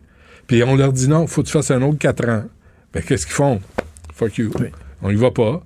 Les jeunes qui, dé- qui débarquent, là, puis ils voient la composition de la classe, puis ils voient les problèmes des, je- des jeunes qui ont un problème d'apprentissage, problème de comportement, puis les, les- ceux, qui, ceux qui vont bien, ben ça, eux autres passent après. Puis en même temps, il y a un problème dans son éducation que la grève ne réglera pas. C'est, c'est qu'on fait passer des gens qui ne devraient pas passer. C'est une autre affaire. On Comment va ça, qu'il, y en a qui se ramassent à l'université, qui ne savent pas écrire encore? Ouais. Ils- ils- c'est pas leur place à l'université. L'université, c'est la crème de la crème. L'université, c'est, c'est comme, ils sont pas là. Sois pas élitiste. Ouais. Ah oui, c'est- faut pas. J'ai reçu, euh, André Sylvain, tantôt, m'a dit, on a reçu euh, un courrier, un courriel d'une auditrice qui disait, avez-vous pensé aux enfants euh, qui ont euh, comme seul repas le déjeuner? Avez-vous pensé Mais aux enfants qui sont poqués, qui sont dans des mauvaises familles, parce que ça existe? On a que beau, là, il y euh, avait un break à l'école parce que pendant huit heures par jour, ils étaient sortis de leur famille toxique où ils étaient bien. Ouais, Mais là, ces gens-là, c'est comme la pandémie. Ils se retrouvent à la maison. Là, faut que... T'imagines, il y a des jeunes, il y a des jeunes qui sont peut-être en sixième année, là, quatrième année, qui ont Imagine. connu la pandémie. Imagine. T'imagines la jeunesse qu'ils ont eue, ces Ouais. enfants-là? Puis les petits pits qui rentrent, là, tu sais, qui apprennent à écrire. Gilles Royer m'a- avait dit un, un jour, m'avait dit en entrevue, l'é- l'éducation, là, première année, puis premier secondaire. Puis Mm. première année, là, faut que tu les attrapes, là, puis qu'ils apprennent à lire puis à écrire. Sinon, Puis si euh, après pas ça, ça, c'est tu des peux pas apprendre. Ben, sauf que là, on ne regarde pas avec les syndicats. là. comme tu dis, comment ça que le gouvernement n'a pas négocié avant? Ça fait 11 mois que ça Ça fait 11 traîne. mois. Hey, ça fait 11 mois. Ça niaise. Ça fait 5 ans, ça fait 10 ans, ça fait 20 Ils ans. savaient, là? Ben oui. Non, non, c'est, c'est, écoute, M. Legault, là, quand il a dit euh, en, pleine pandémie, ça va bien aller, mais là, il répète la même affaire pour la grève. Comment ça fait qu'ils n'ont pas réglé avec les puis, infirmières? Richard? euh, So- Sonia Lebel, comment, comment elle doit être en tabarnouche que lui sort en disant il- ça va, ils vont rentrer là, avant le week-end. Ben ouais. Mais, Elle est en train de négocier, là, puis elle dit Attends une minute, j'ai pas fini de négocier, là. Qu'est-ce qu'il fait? là? Lui, il va faire le pain. mais là, là, tu sais, la réforme du B, tout ça, là, comment ça se fait que depuis la pandémie, le- notre rapport aux infirmières, c'est pas réglé? Comment ça se fait, les anges, là? Comment ça fait qu'on n'a pas négocié avant puis qu'on a attendu qu'elles soient en grève pour s'occuper de leurs revendications? Mais la, bonne la, bonne, la bonne nouvelle, c'est que dans les écoles, si tu veux régler le problème, des cristaux. C'est ça que ça prendrait. C'est vrai. Des verres. Des, des- cristaux comme ça, là, des cristaux verts là, qui Ouais. donnent de la bonne énergie. Tu comprends? Mais dans le fond- Qui envoient de la bonne énergie. Mais dans le fond, là, avant, on priait le Saint-André, le frère Saint-André, le, frère- le frère André.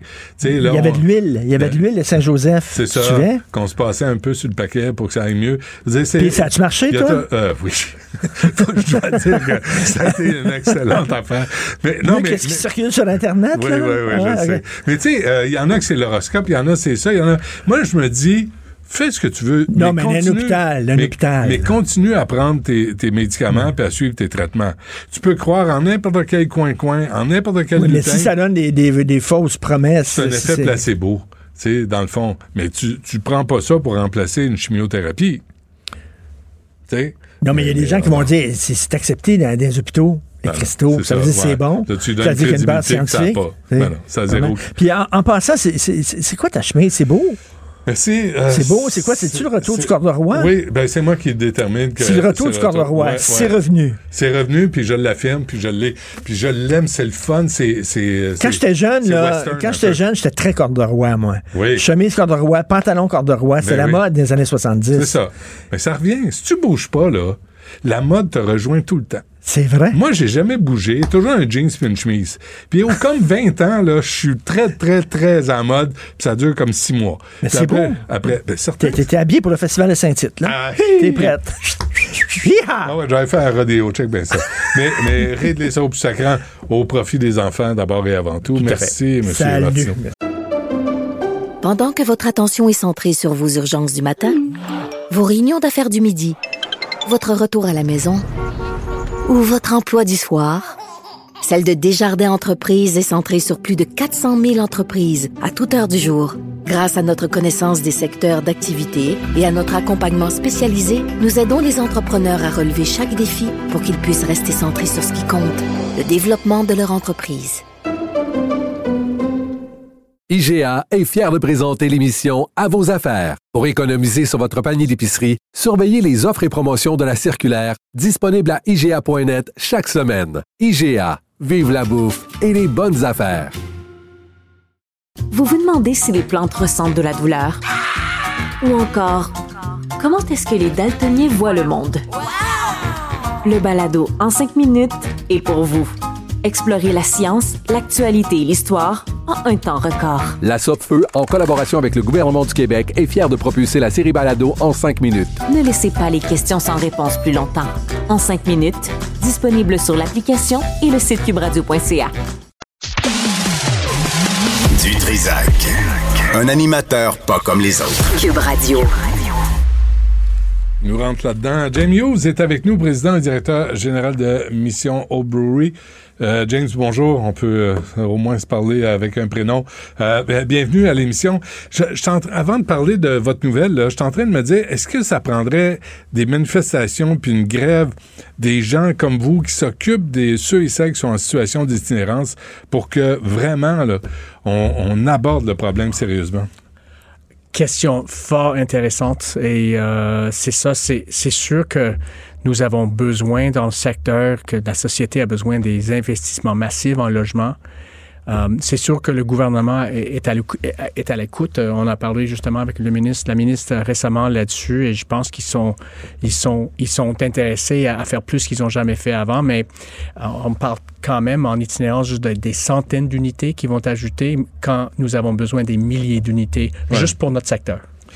Là, il y a une bonne nouvelle ce midi. Euh, ça ressemble à quoi? OK, oui, c'est ça. C'est, on est ravis d'annoncer quelques bonnes nouvelles. Justement, juste à côté de vous ici, à mhm. notre pavillon pour femmes en situation d'itinérance. Euh, on, gère des services de même depuis 25 ans. Cette année, en fait, c'est notre 25e.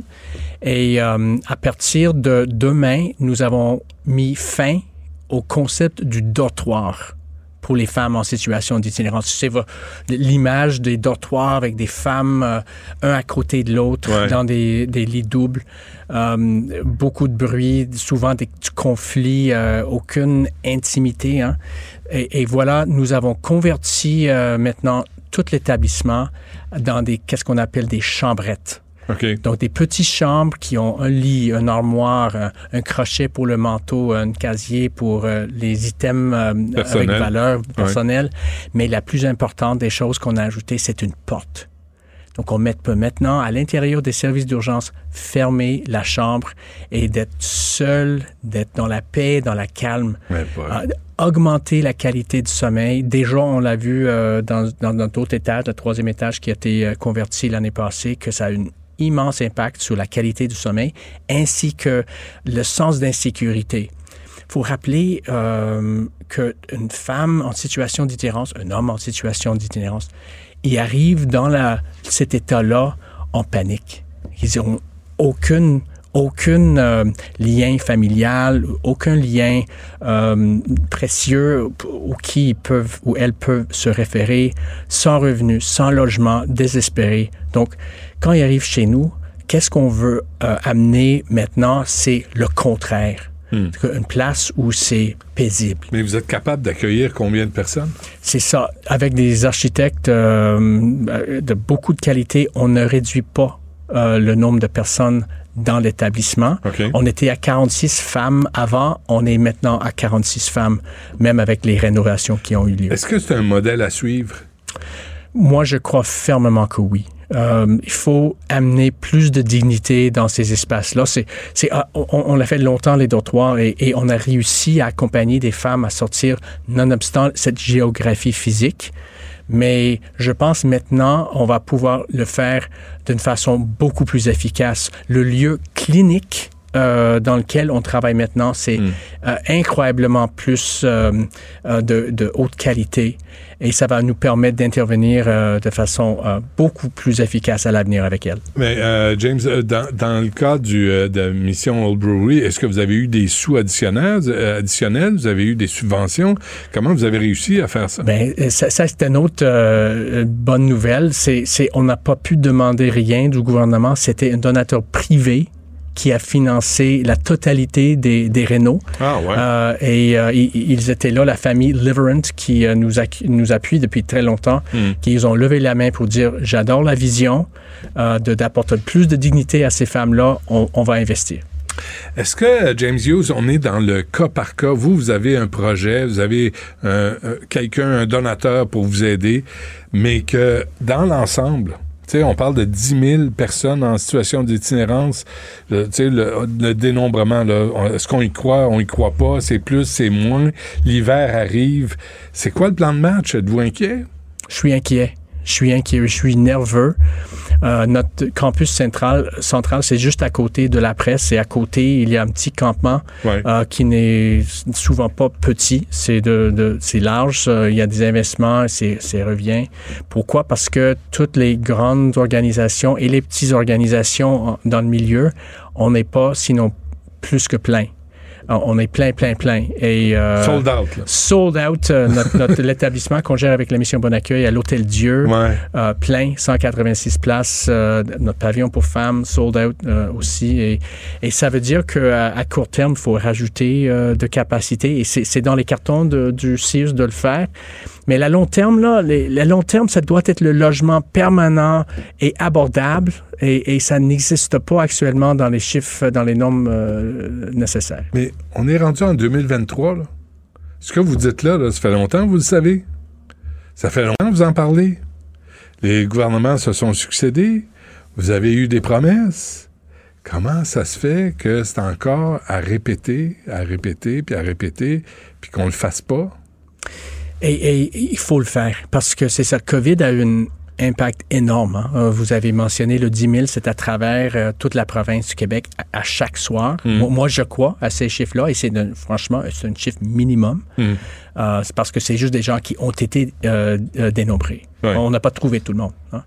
Donc, à Montréal, c'est la moitié, euh, 4 700 personnes ce soir, Benoît, qui vont être en situation d'itinérance. 23% donc sont des femmes excessivement dangereux et 23 vulnérables. C'est ça. J'ai lu ça ce matin. Ouais. J'en reviens pas. 23% Ça fait, ça fait euh, 1000 personnes, 1000 dames qui vont être en situation. La situation des femmes, je parlais à Julie Grenier, là, qui s'occupe de l'itinérance, puis la situation des femmes, là, la réalité des femmes en situation d'itinérance n'est pas la même que celle des hommes. Non, non, non, c'est ça, c'est euh, c'est des femmes qui sont euh, plus vulnérables que s'ils restent à l'extérieur longtemps, de beaucoup plus de, de chances de violence. C'est pourquoi nous avons besoin de plus de places euh, en, en urgence à court terme. C'est de dire ça, c'est je suis vraiment pas enchanté de le dire. Hein. Ouais, que ouais. je- on veut pas être plus large en, en urgence, on veut être plus large en logement de solutions permanentes. Ouais. On veut être plus large en prévention. C'est c'est vraiment excitant de toutes les opportunités de éviter que l'itinérance se fait dans un premier temps. Mais à l'heure actuelle, euh, on n'a pas de choix. Il faut ouvrir. Des gens comme vous, Jamie Hughes, d'abord, merci de faire ce que vous faites. Euh, dans vous êtes en situation où vous ne pouvez pas critiquer le gouvernement. Vous êtes dépendant des ressources gouvernementales. Je, puis je vous mettrai pas dans cette situation-là, puis je l'ai compris. Mais reste que, reste qu'il y a beaucoup d'argent au Québec.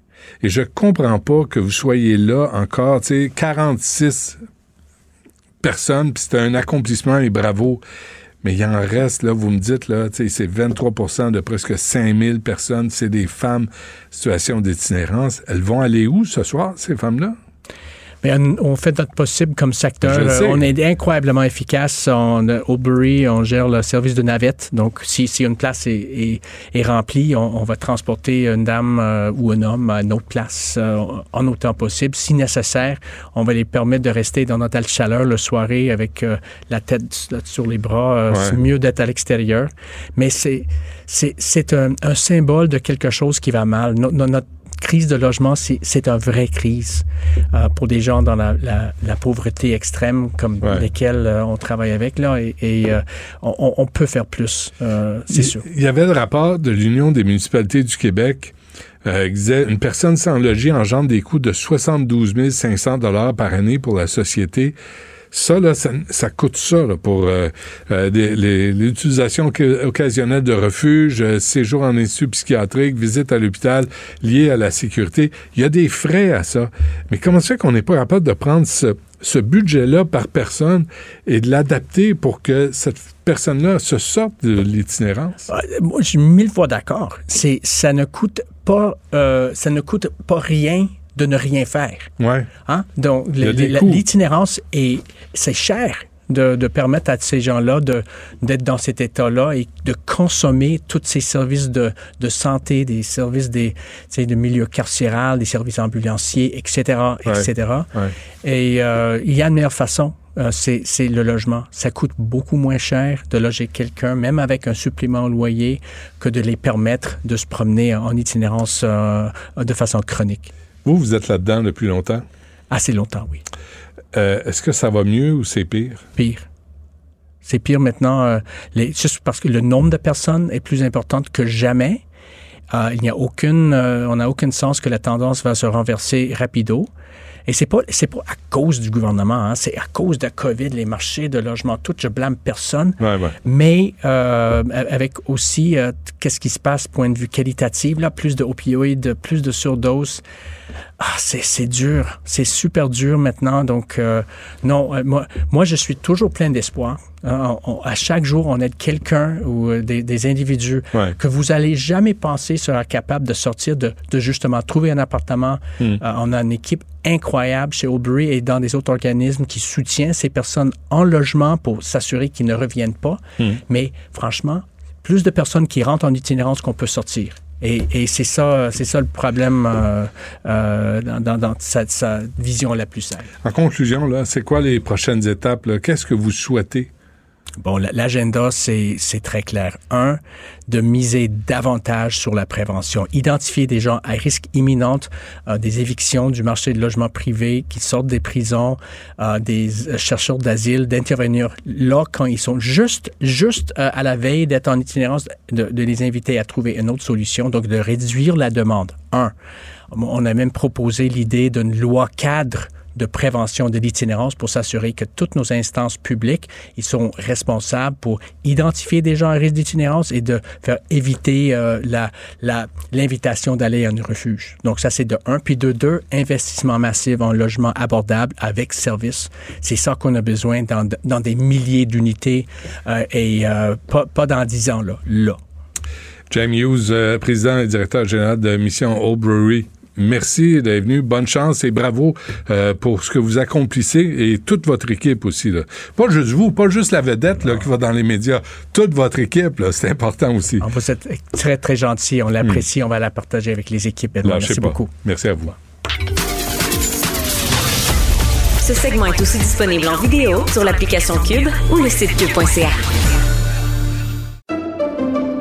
Pendant que votre attention est centrée sur vos urgences du matin, vos réunions d'affaires du midi, votre retour à la maison ou votre emploi du soir, celle de Desjardins Entreprises est centrée sur plus de 400 000 entreprises à toute heure du jour. Grâce à notre connaissance des secteurs d'activité et à notre accompagnement spécialisé, nous aidons les entrepreneurs à relever chaque défi pour qu'ils puissent rester centrés sur ce qui compte, le développement de leur entreprise.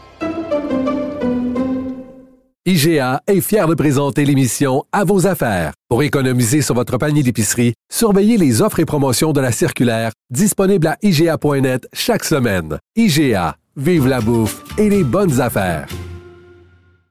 Vous vous demandez si les plantes ressentent de la douleur? Ou encore, comment est-ce que les daltoniens voient le monde? Le balado en cinq minutes est pour vous. Explorez la science, l'actualité et l'histoire en un temps record. La Feu, en collaboration avec le gouvernement du Québec, est fière de propulser la série Balado en cinq minutes. Ne laissez pas les questions sans réponse plus longtemps. En cinq minutes, disponible sur l'application et le site cubradio.ca. Philippe Richard Bertrand. Est-ce qu'il y a quelqu'un qui calcule? Je capote. T'imagines combien ça coûte? Entrepreneur et chroniqueur passionné. Qu'est-ce que tu veux de plus? Philippe Richard Bertrand. Philippe Richard, bonjour. Salut Benoît. Bon, alors, il y a de l'argent. Y a-t-il de l'argent au Québec là, pour euh, s'occuper des profs, Ouais. s'occuper des infirmières, s'occuper des gens qui s'occupent des personnes en situation d'itinérance? Y a-t-il de l'argent où on est pauvre à ce point-là? Non, mais hey, avant de tomber là-dedans, là, je veux revenir sur l'entrevue que tu viens de faire qui est extraordinaire là, avec euh, M. Hughes.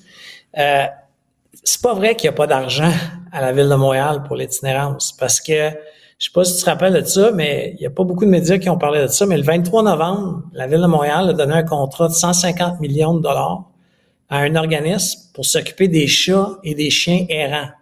150 millions de dollars. J'y ai pas pensé. T'as tellement raison. J'y ai pas pensé. Où sont nos priorités? Non, sérieusement. Là, 150 millions, OK, pour s'occuper de Minou, Pitou et et. Je veux pas qu'il y ait des, euh, animaux maltraités. C'est pas, pas ce que je dis. Mais, tu sais, quand t'achètes, moi, j'ai un chien, là, je l'ai à mon bureau avec moi aujourd'hui en plus, là. Quand t'as un animal, là, tu devrais faire partie d'un registre comme quoi que t'as acheté un animal. Tu comprends? Il y a des moyens technologiques. Puis, tu sais, si moi, je laisse mon chien la rue, crime, ils vont savoir que Philippe Bertrand, il a laissé son chien dans la rue.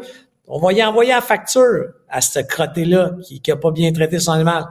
Puis, etc. Mais là, c'est pas vrai qu'on n'a pas d'argent pour l'itinérance. Si on a 150 millions pour euh, Minou Pitou euh, laissé par des sans-dessins, là. En tout cas, je voulais juste, ça m'a juste fait sursauter parce Méchante, que, méchante parenthèse en passant, oui. Mais effectivement, où, où va notre argent? Euh, Puis Qui prend ces décisions-là? ben, tu sais, à un moment donné, écoute, euh, calcule-les comme tu veux, L'article en question, là, du 23 novembre, c'est, on, on dépense 9,43 par habitant de la ville de Montréal, 9,43 pour Minou Pitou. Colin, on devrait avoir une pièce pour l'itinérance. Tu sais, ça, des fois, là, je dis, en tout cas, je comprends Tellement. pas, mais, Ouais. mais comme, comme la Ville de Montréal doit attendre que, tu sais, elle doit, puis je suis pas dans les souliers stratégiques, mais ils doivent attendre que le gouvernement fédéral s'en occupe ou le provincial. Tu sais, c'est jamais le problème de personne, l'itinérance. Mais, tu sais, il y a quelqu'un qu'il faut qu'il s'y attaque, là. Tu comprends? Oui, oui. Euh, euh, pendant pendant ce temps, non, non, c'est parfait, c'est parfait. Euh, pendant ce temps, les grands cabinets euh, conseils, euh, eux autres manquent pas de sous. Non, écoute, euh, on, on apprend que ça coûte 100 millions à l'État québécois par année euh, de se faire conseiller de façon euh, stratégique à très haut niveau. OK, euh, par des KPMG, McKinsey. Moi, je pensais que c'était McKinsey le plus riche, mais finalement, c'est KPMG. KPMG, là, c'est juste, juste à lui, là, c'est 17 millions de dollars à, à travers l'appareil québécois. En tout cas, il y a quelqu'un qui a le téléphone rouge de logo. C'est pour 17 millions, là.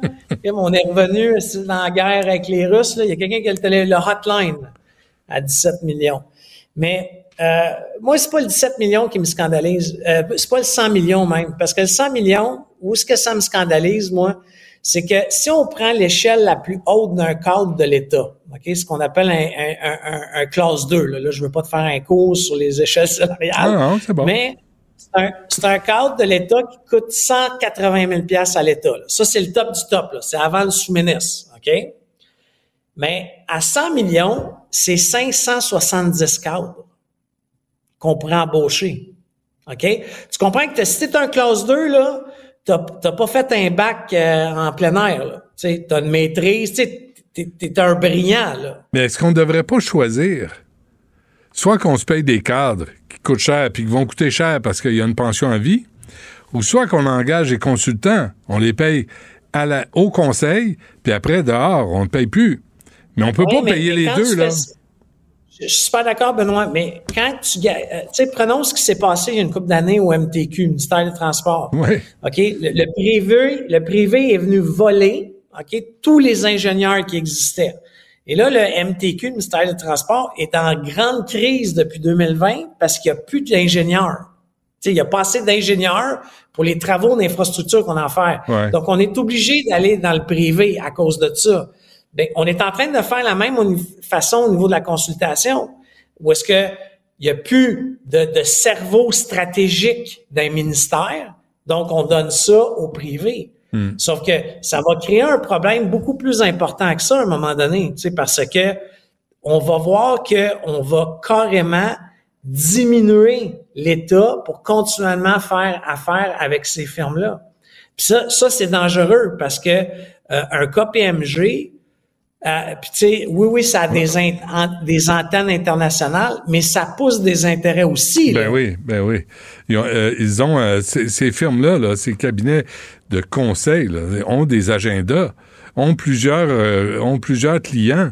Puis d'ailleurs, euh, c'est pas nécessairement des clients qui viennent pas en compétition avec, par exemple, l'État du Québec.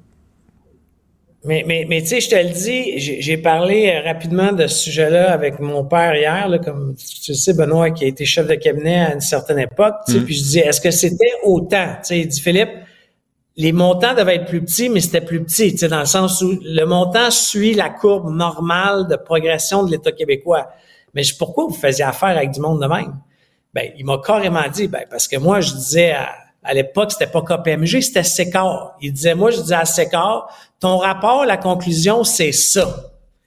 Fais toutes les études que tu veux, mais le rapport, il dit ça. Le chèque vient avec.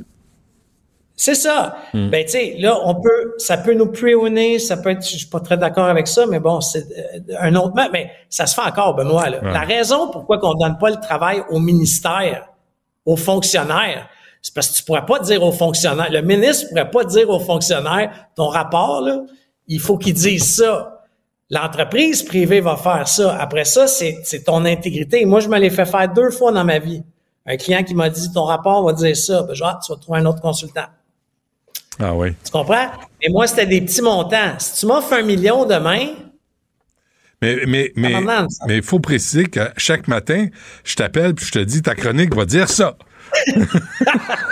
Moi, jamais tu me dis comment m'habiller. Tu me dis comment m'habiller. Ah non, t'es un beau bonhomme. T'as pas besoin de moi. Écoute, on se reparle demain pour la dernière de 2023. Merci, Philippe. Merci. Merci, madame.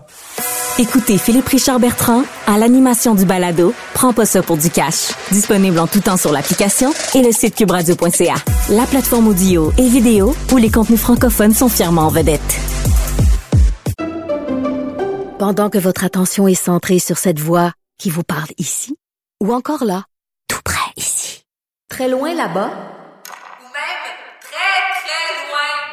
Celle de Desjardins Entreprises est centrée sur plus de 400 000 entreprises partout autour de vous. Depuis plus de 120 ans, nos équipes dédiées accompagnent les entrepreneurs d'ici à chaque étape pour qu'ils puissent rester centrés sur ce qui compte, la croissance de leur entreprise. IGA est fier de présenter l'émission À vos affaires. Pour économiser sur votre panier d'épicerie, surveillez les offres et promotions de la circulaire disponible à IGA.net chaque semaine. IGA Vive la bouffe et les bonnes affaires. Vous vous demandez si les plantes ressentent de la douleur? Ou encore, comment est-ce que les daltoniens voient le monde? Le balado en cinq minutes est pour vous. Explorez la science, l'actualité et l'histoire en un temps record. La Feu, en collaboration avec le gouvernement du Québec, est fière de propulser la série Balado en cinq minutes. Ne laissez pas les questions sans réponse plus longtemps. En cinq minutes, disponible sur l'application et le site cubradio.ca.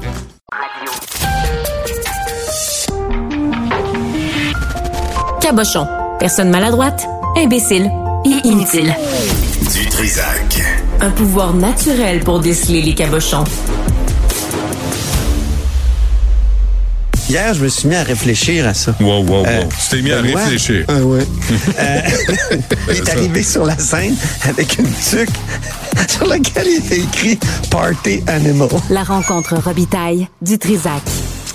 Antoine, bonjour. Bonjour, Benoît. Comment ça va? Euh, ça pourrait aller mieux. Oui, euh, hein? ben, socialement parlant, oui. Euh, politiquement parlant aussi. Qui dit vrai, euh, poses-tu comme question? Oui, parce que ce matin, il y a Mélanie Hubert de la, Fédération autonome de l'enseignement, donc le, syndicat qui est en grève générale illimitée.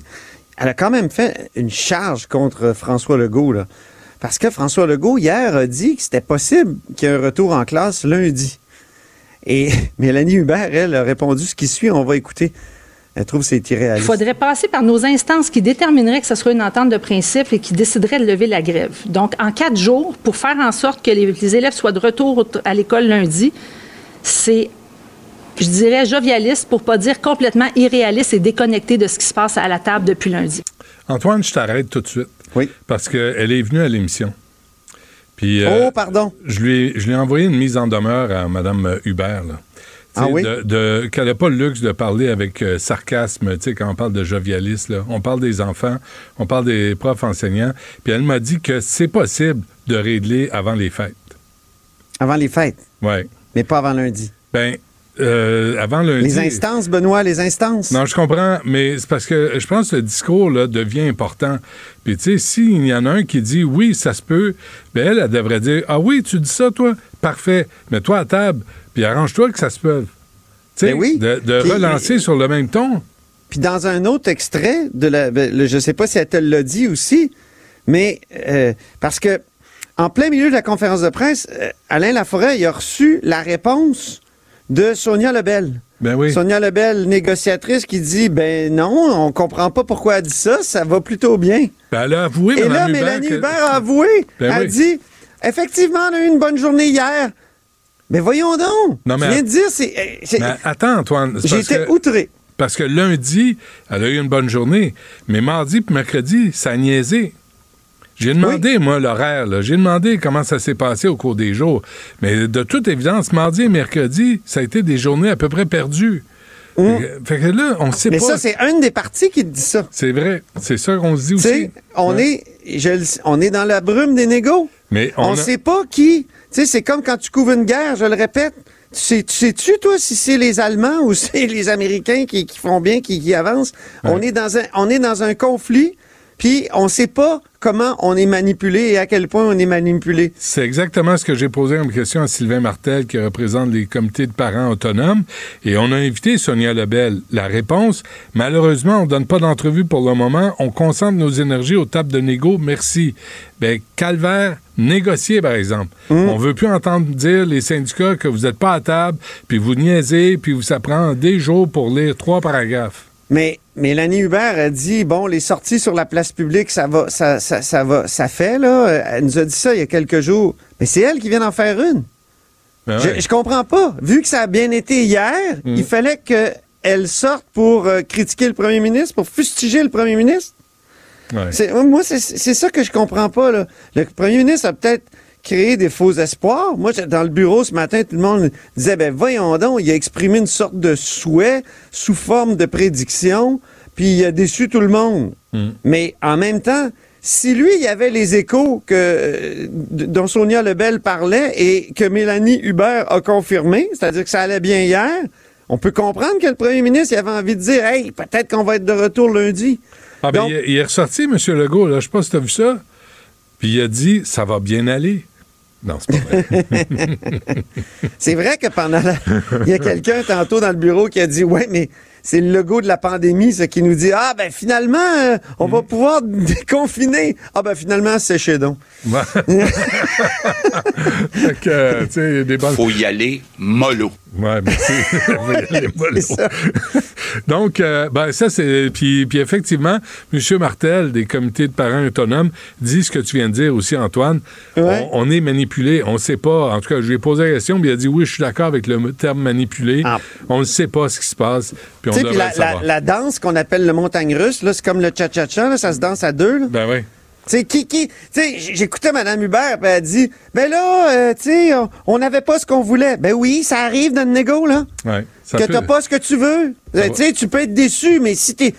Oui, mais le gouvernement est déçu. Vous continuez de demander des choses aussi, donc... euh, il pourrait sortir sa place publique puis dire euh, vous êtes bien trop exigeant puis Ouais. tu sais à un moment donné là, pendant ce temps-là là, c'est la plus longue grève de l'histoire dans le domaine de l'éducation. Sais-tu quoi? Pourquoi? C'est à cause des tribunaux ça. Parce qu'avant, nos gouvernements, ils n'étaient pas émasculés. Ils pouvaient dire je peux faire une loi spéciale si ça marche pas. Là, il peut pas, ou pratiquement pas, ou tu sais, il faut qu'il démontre tellement sa bonne foi. Le- il paraît que le test est tellement compliqué devant les tribunaux pour dire voilà, j'ai été de bonne foi, puis c'est pour ça que je fais une loi spéciale. Sais, c'est rendu tellement compliqué, là, que eh, ils veulent pas s'embarquer Ben, là-dedans. Sauf que c'est ce qui fait qu'on a la plus longue grève de l'histoire dans le domaine Hmm. de, de, de, de l'éducation. C'est à cause de- du Hubert- changement devant les tribunaux, puis je vais te dire, c'est Ouais. constitutionnel, parce que, oui, c'est les, c'est les droits. C'est effectivement. Érotise-toi un peu. Oui. mais, non, c'est- mais, j'en profite à chaque fois pour te démontrer que c'est important d'en le parler. sais, ben oui. Madame Hubert m'a dit qu'elle a eu peur d'une loi spéciale. Quand elle a entendu François Legault dire lundi, euh, tout le monde, les enfants vont tous être à l'école, euh, à un moment donné, elle s'est dit, oh, ils vont nous passer une loi spéciale. Hum. C'est comme ça que ça a été interprété. Fait que. euh, Est-ce euh, qu'ils vont utiliser la méthode Charest, c'est-à-dire adopter une loi qui est manifestement anticonstitutionnelle, mais l'abroger tout de suite après pour pas qu'elle soit, pour pas qu'elle soit, euh, euh, comment dire, amenée devant les ou contestée devant les tribunaux? Hein, Sa loi, là, la fameuse loi 12, là, euh, qui, qui, qui faisait en sorte que les, les, les étudiants étaient obligés de cesser leur grève là, Mm. en 2012. Là. Euh, Bon, ben, c'est- c'est- ils l'ont abrogé tout de suite après. Mm. Peut-être, je sais pas si c'est ça la solution, mais à, un, à un moment donné, il va falloir que, va falloir que ça avance. Ça n'a pas de maudit bon sens. Je sais Non. pas combien de, de, de, de, de- textes que je reçois, puis toi aussi, je suis certain, de pauvres profs d'ailleurs qui cherchent des jobs, qui cherchent des emplois, puis des jeunes qui sont désœuvrés, anxieux, savent pas trop euh, ce qui se passe avec leur vie. ouais. Euh, tu- donc, tu iras pas au, au, euh, party du ministère de l'Éducation? Ben oui, je, me- je suis ambivalent là-dessus. Euh, C'était les employés qui payaient leur partie de Noël. Euh, je pense que la salle était peut-être louée par le ministère. Là. Il y avait peut-être une petite contribution du ministère. Ça a été complètement annulé dès qu'il y a eu des questions posées par euh, notre journaliste euh, Daphné Dionvien, ma collègue. Et euh, ça a été annulé par le ministère parce que, bon, ça n'a pas de bon sens de, de- de s'amuser pendant qu'il y a des gens qui sont les piquets- sur les piquets de grève. Ben, je suis un peu d'accord. Ouais. Je suis un peu d'accord. Ouais, mais s'ils payaient. Sais, c'est pas, c'est pas le. C'est pas une question de c'est payer. eux-mêmes qui payaient. Mais vous n'allez pas vous féliciter pour ce genre de job-là. C'est comme le ministère de la Santé, là. Vous n'allez pas vous féliciter d'avoir ignoré les Les Ben, autres, ils ont, infirmières. ils ont leur party de. Ils sont pas Ben, annulés leur party. Ben, au c'est ministère douteux. de la Santé. C'est douteux.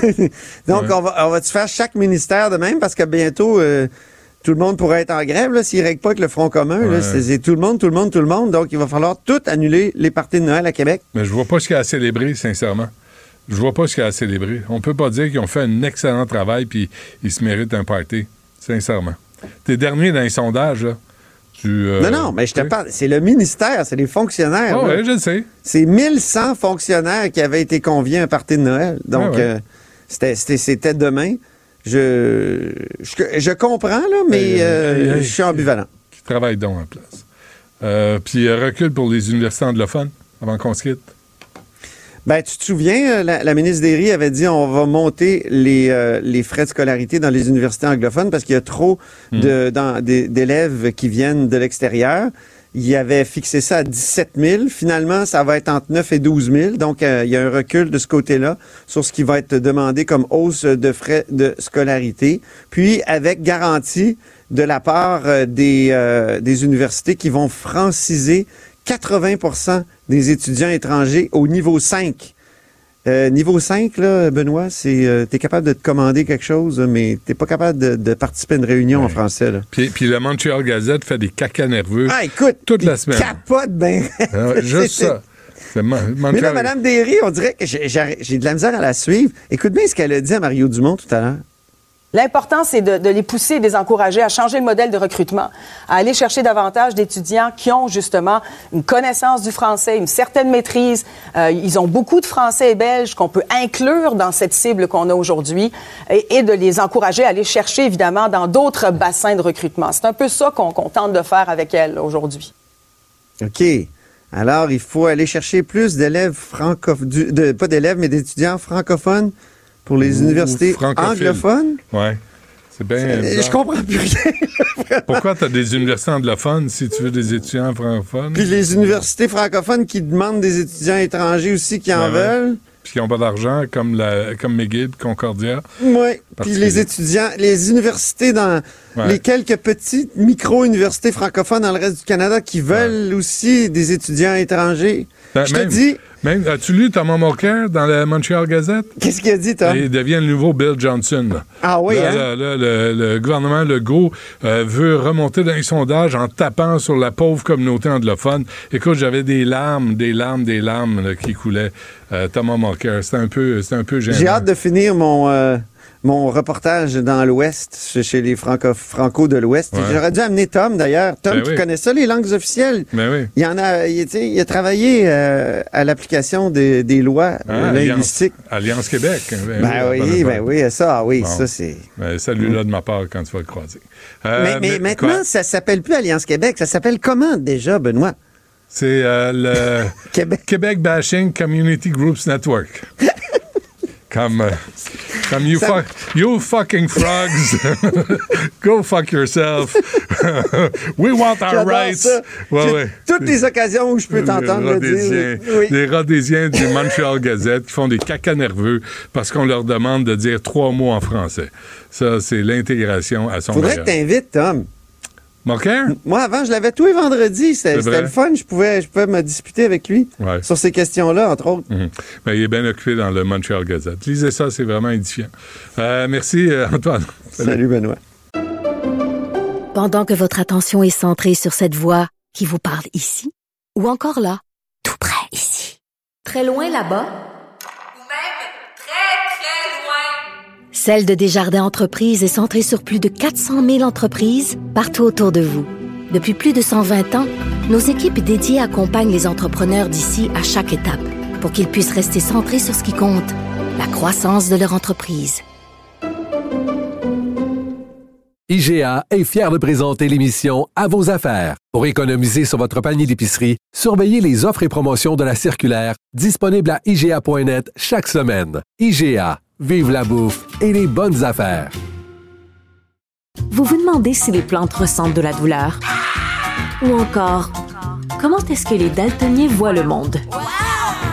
Le balado en cinq minutes est pour vous. Explorez la science, l'actualité et l'histoire en un temps record. La Feu, en collaboration avec le gouvernement du Québec, est fière de propulser la série Balado en cinq minutes. Ne laissez pas les questions sans réponse plus longtemps. En cinq minutes, disponible sur l'application et le site cubradio.ca.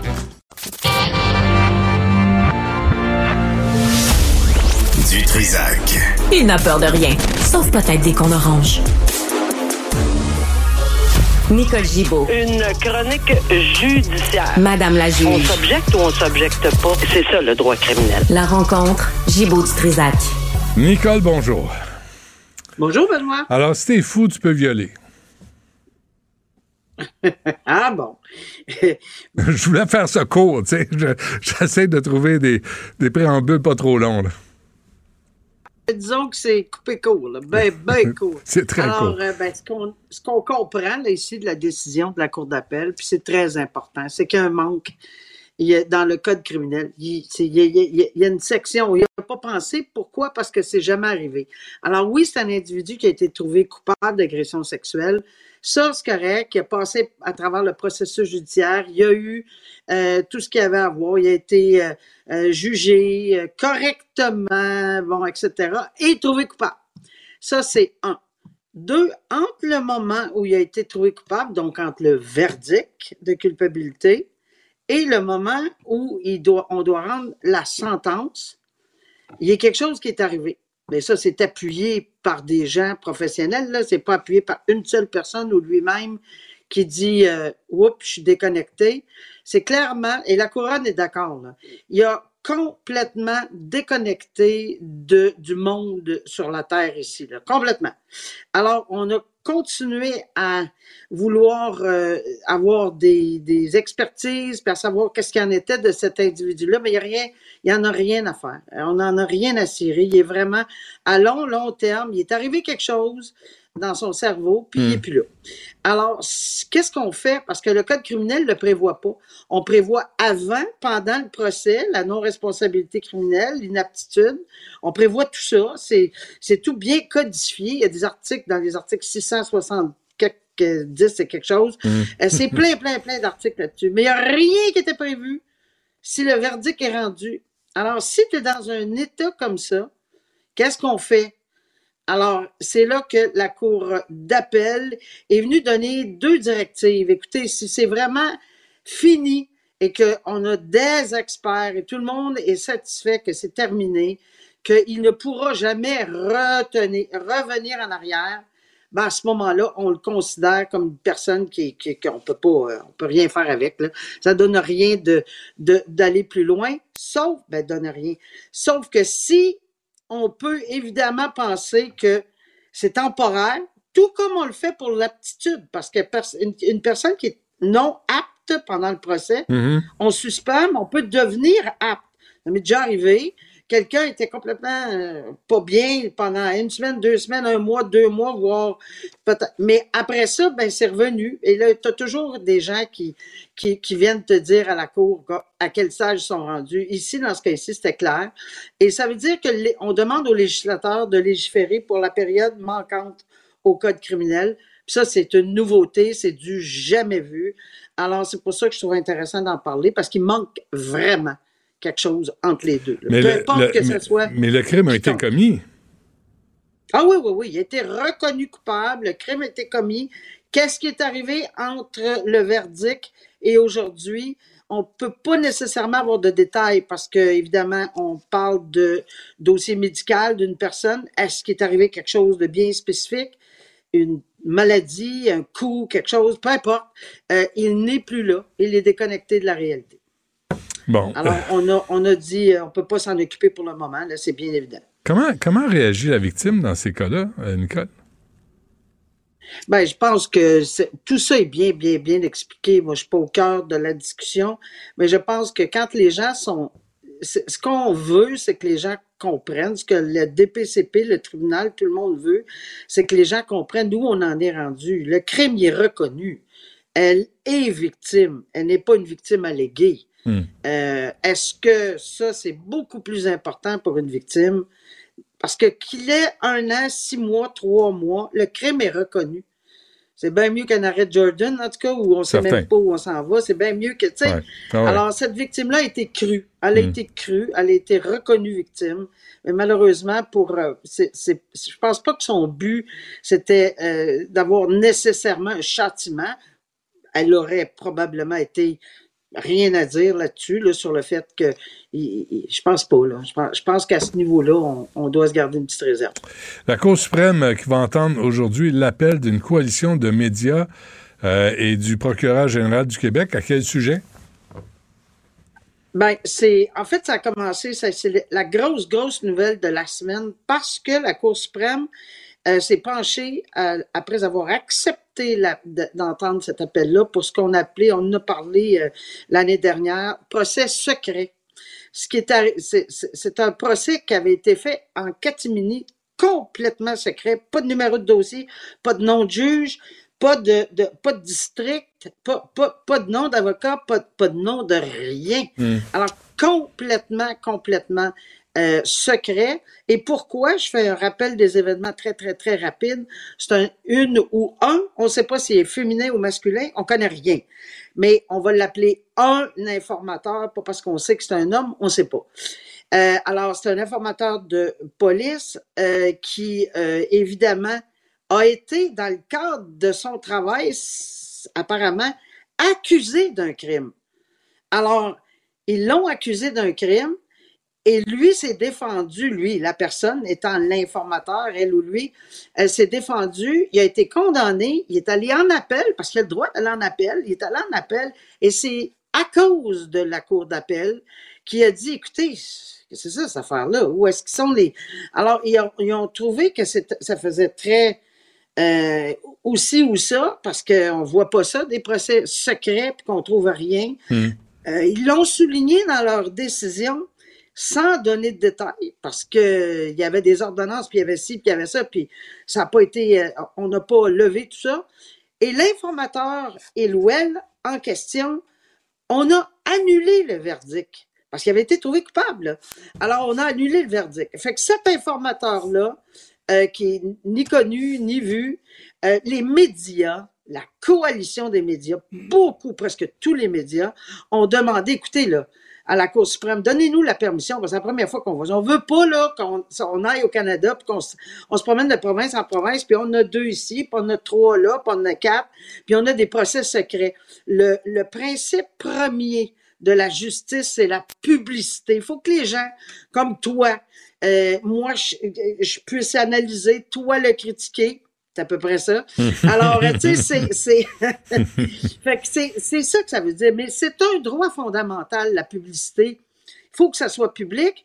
Et là, ça ne l'est pas du tout. Fait que la, coalition des médias dit, écoutez, donnez-nous des balises, donnez des balises euh, pour, pour pouvoir encadrer. On comprend que l'informateur, il ou elle, c'est un danger parce que j'irai- ça va être trop long de- d'expliquer, Benoît, mais les informateurs euh, de police, euh, il y en a qui sont codés, non codés, il y en a qui témoignent, il y en a qui témoignent pas, il y en a qui... Il y a beaucoup, beaucoup. Pourquoi? Parce que sinon, on n'avancerait à rien Hmm. en justice, souvent dans des dossiers extrêmement graves et sérieux. Alors, mais ces gens-là, leur vie est en danger. Il y en a qui signent des contrats, il y en a qui signent pas des contrats avec l'État. C'est un ensemble de sortes d'informateurs qui existent. Mais là, on sait même pas, puis on veut pas le savoir, puis Dieu sait si on veut pas le savoir. C'est trop dangereux.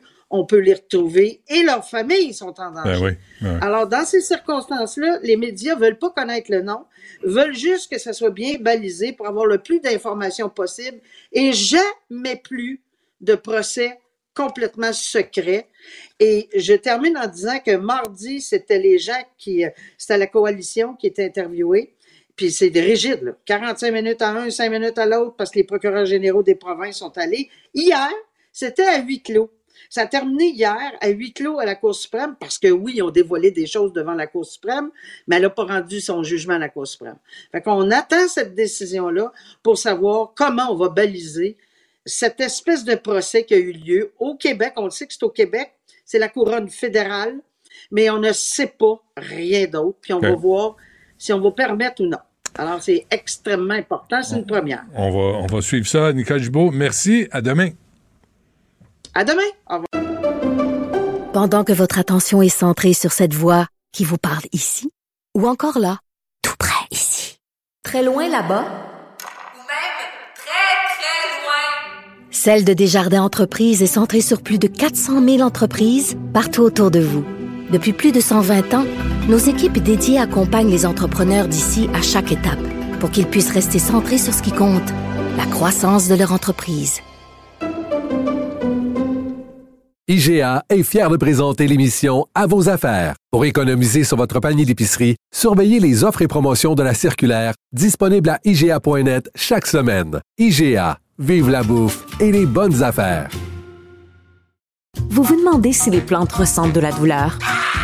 Ou encore, comment est-ce que les daltoniens voient le monde? Le balado en cinq minutes est pour vous.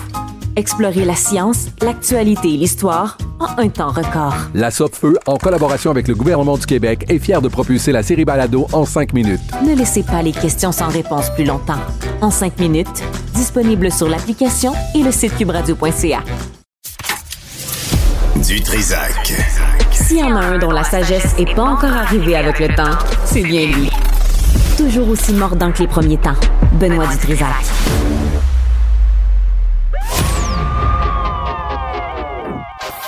Maxime Delan. Déjà un premier événement violent. Journaliste à l'agence QMI. Ça porte tout à fait la signature du crime organisé. Les faits divers avec Maxime Delan. avec Maxime Delan. Maxime, bonjour. Euh, salut, puis salut le petit bonhomme de l'autre bord. Hey, vous petit bonhomme, euh, il est sur son sel, hein? Ah Sur- oui. Non, pas, pas sur son, c'est sur le sel de Tristan. il joue à quoi?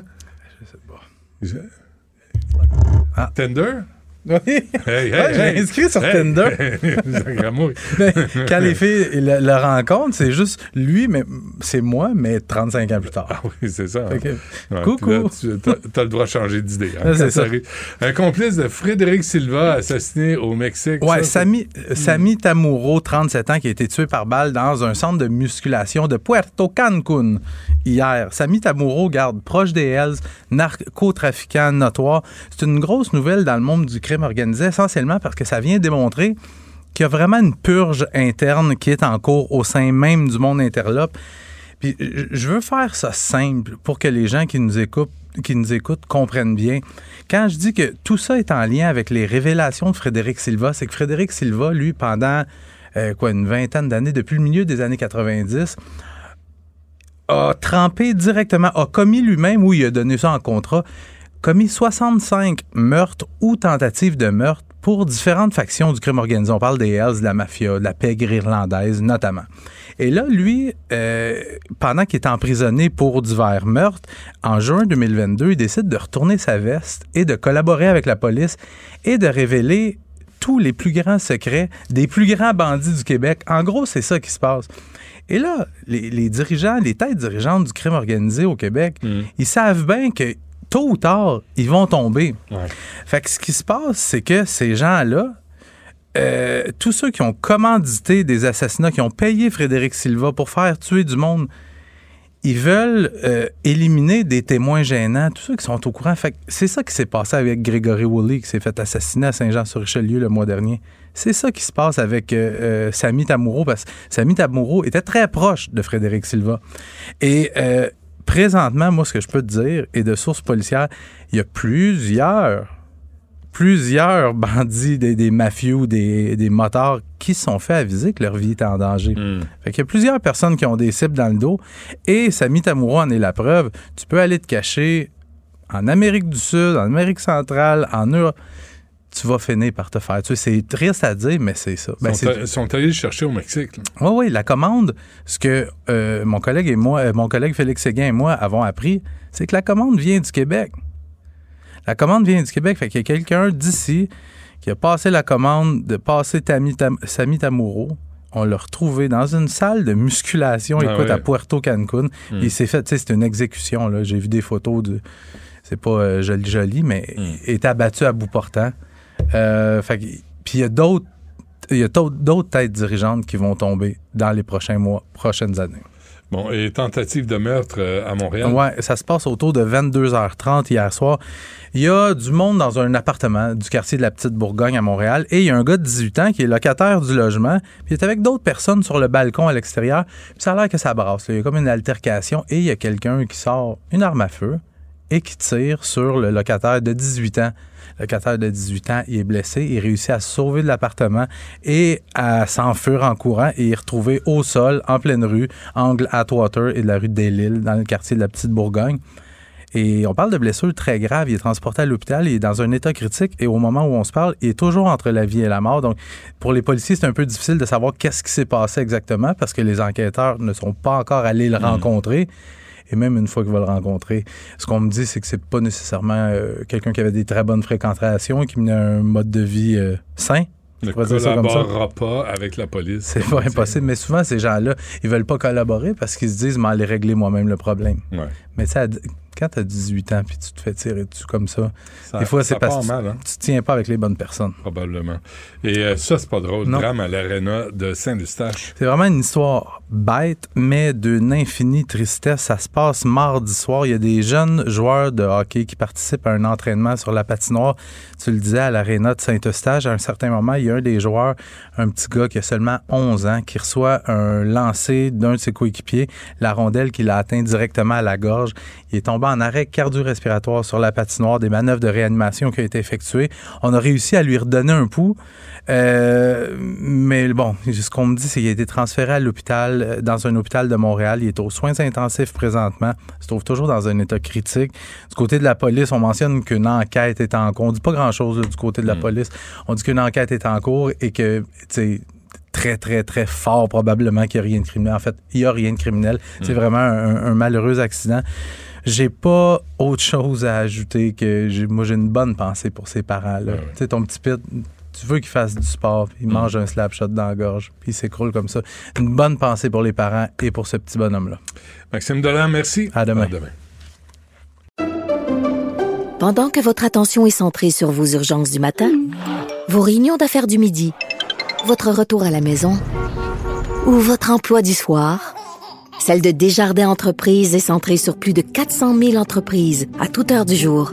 Grâce à notre connaissance des secteurs d'activité et à notre accompagnement spécialisé, nous aidons les entrepreneurs à relever chaque défi pour qu'ils puissent rester centrés sur ce qui compte, le développement de leur entreprise.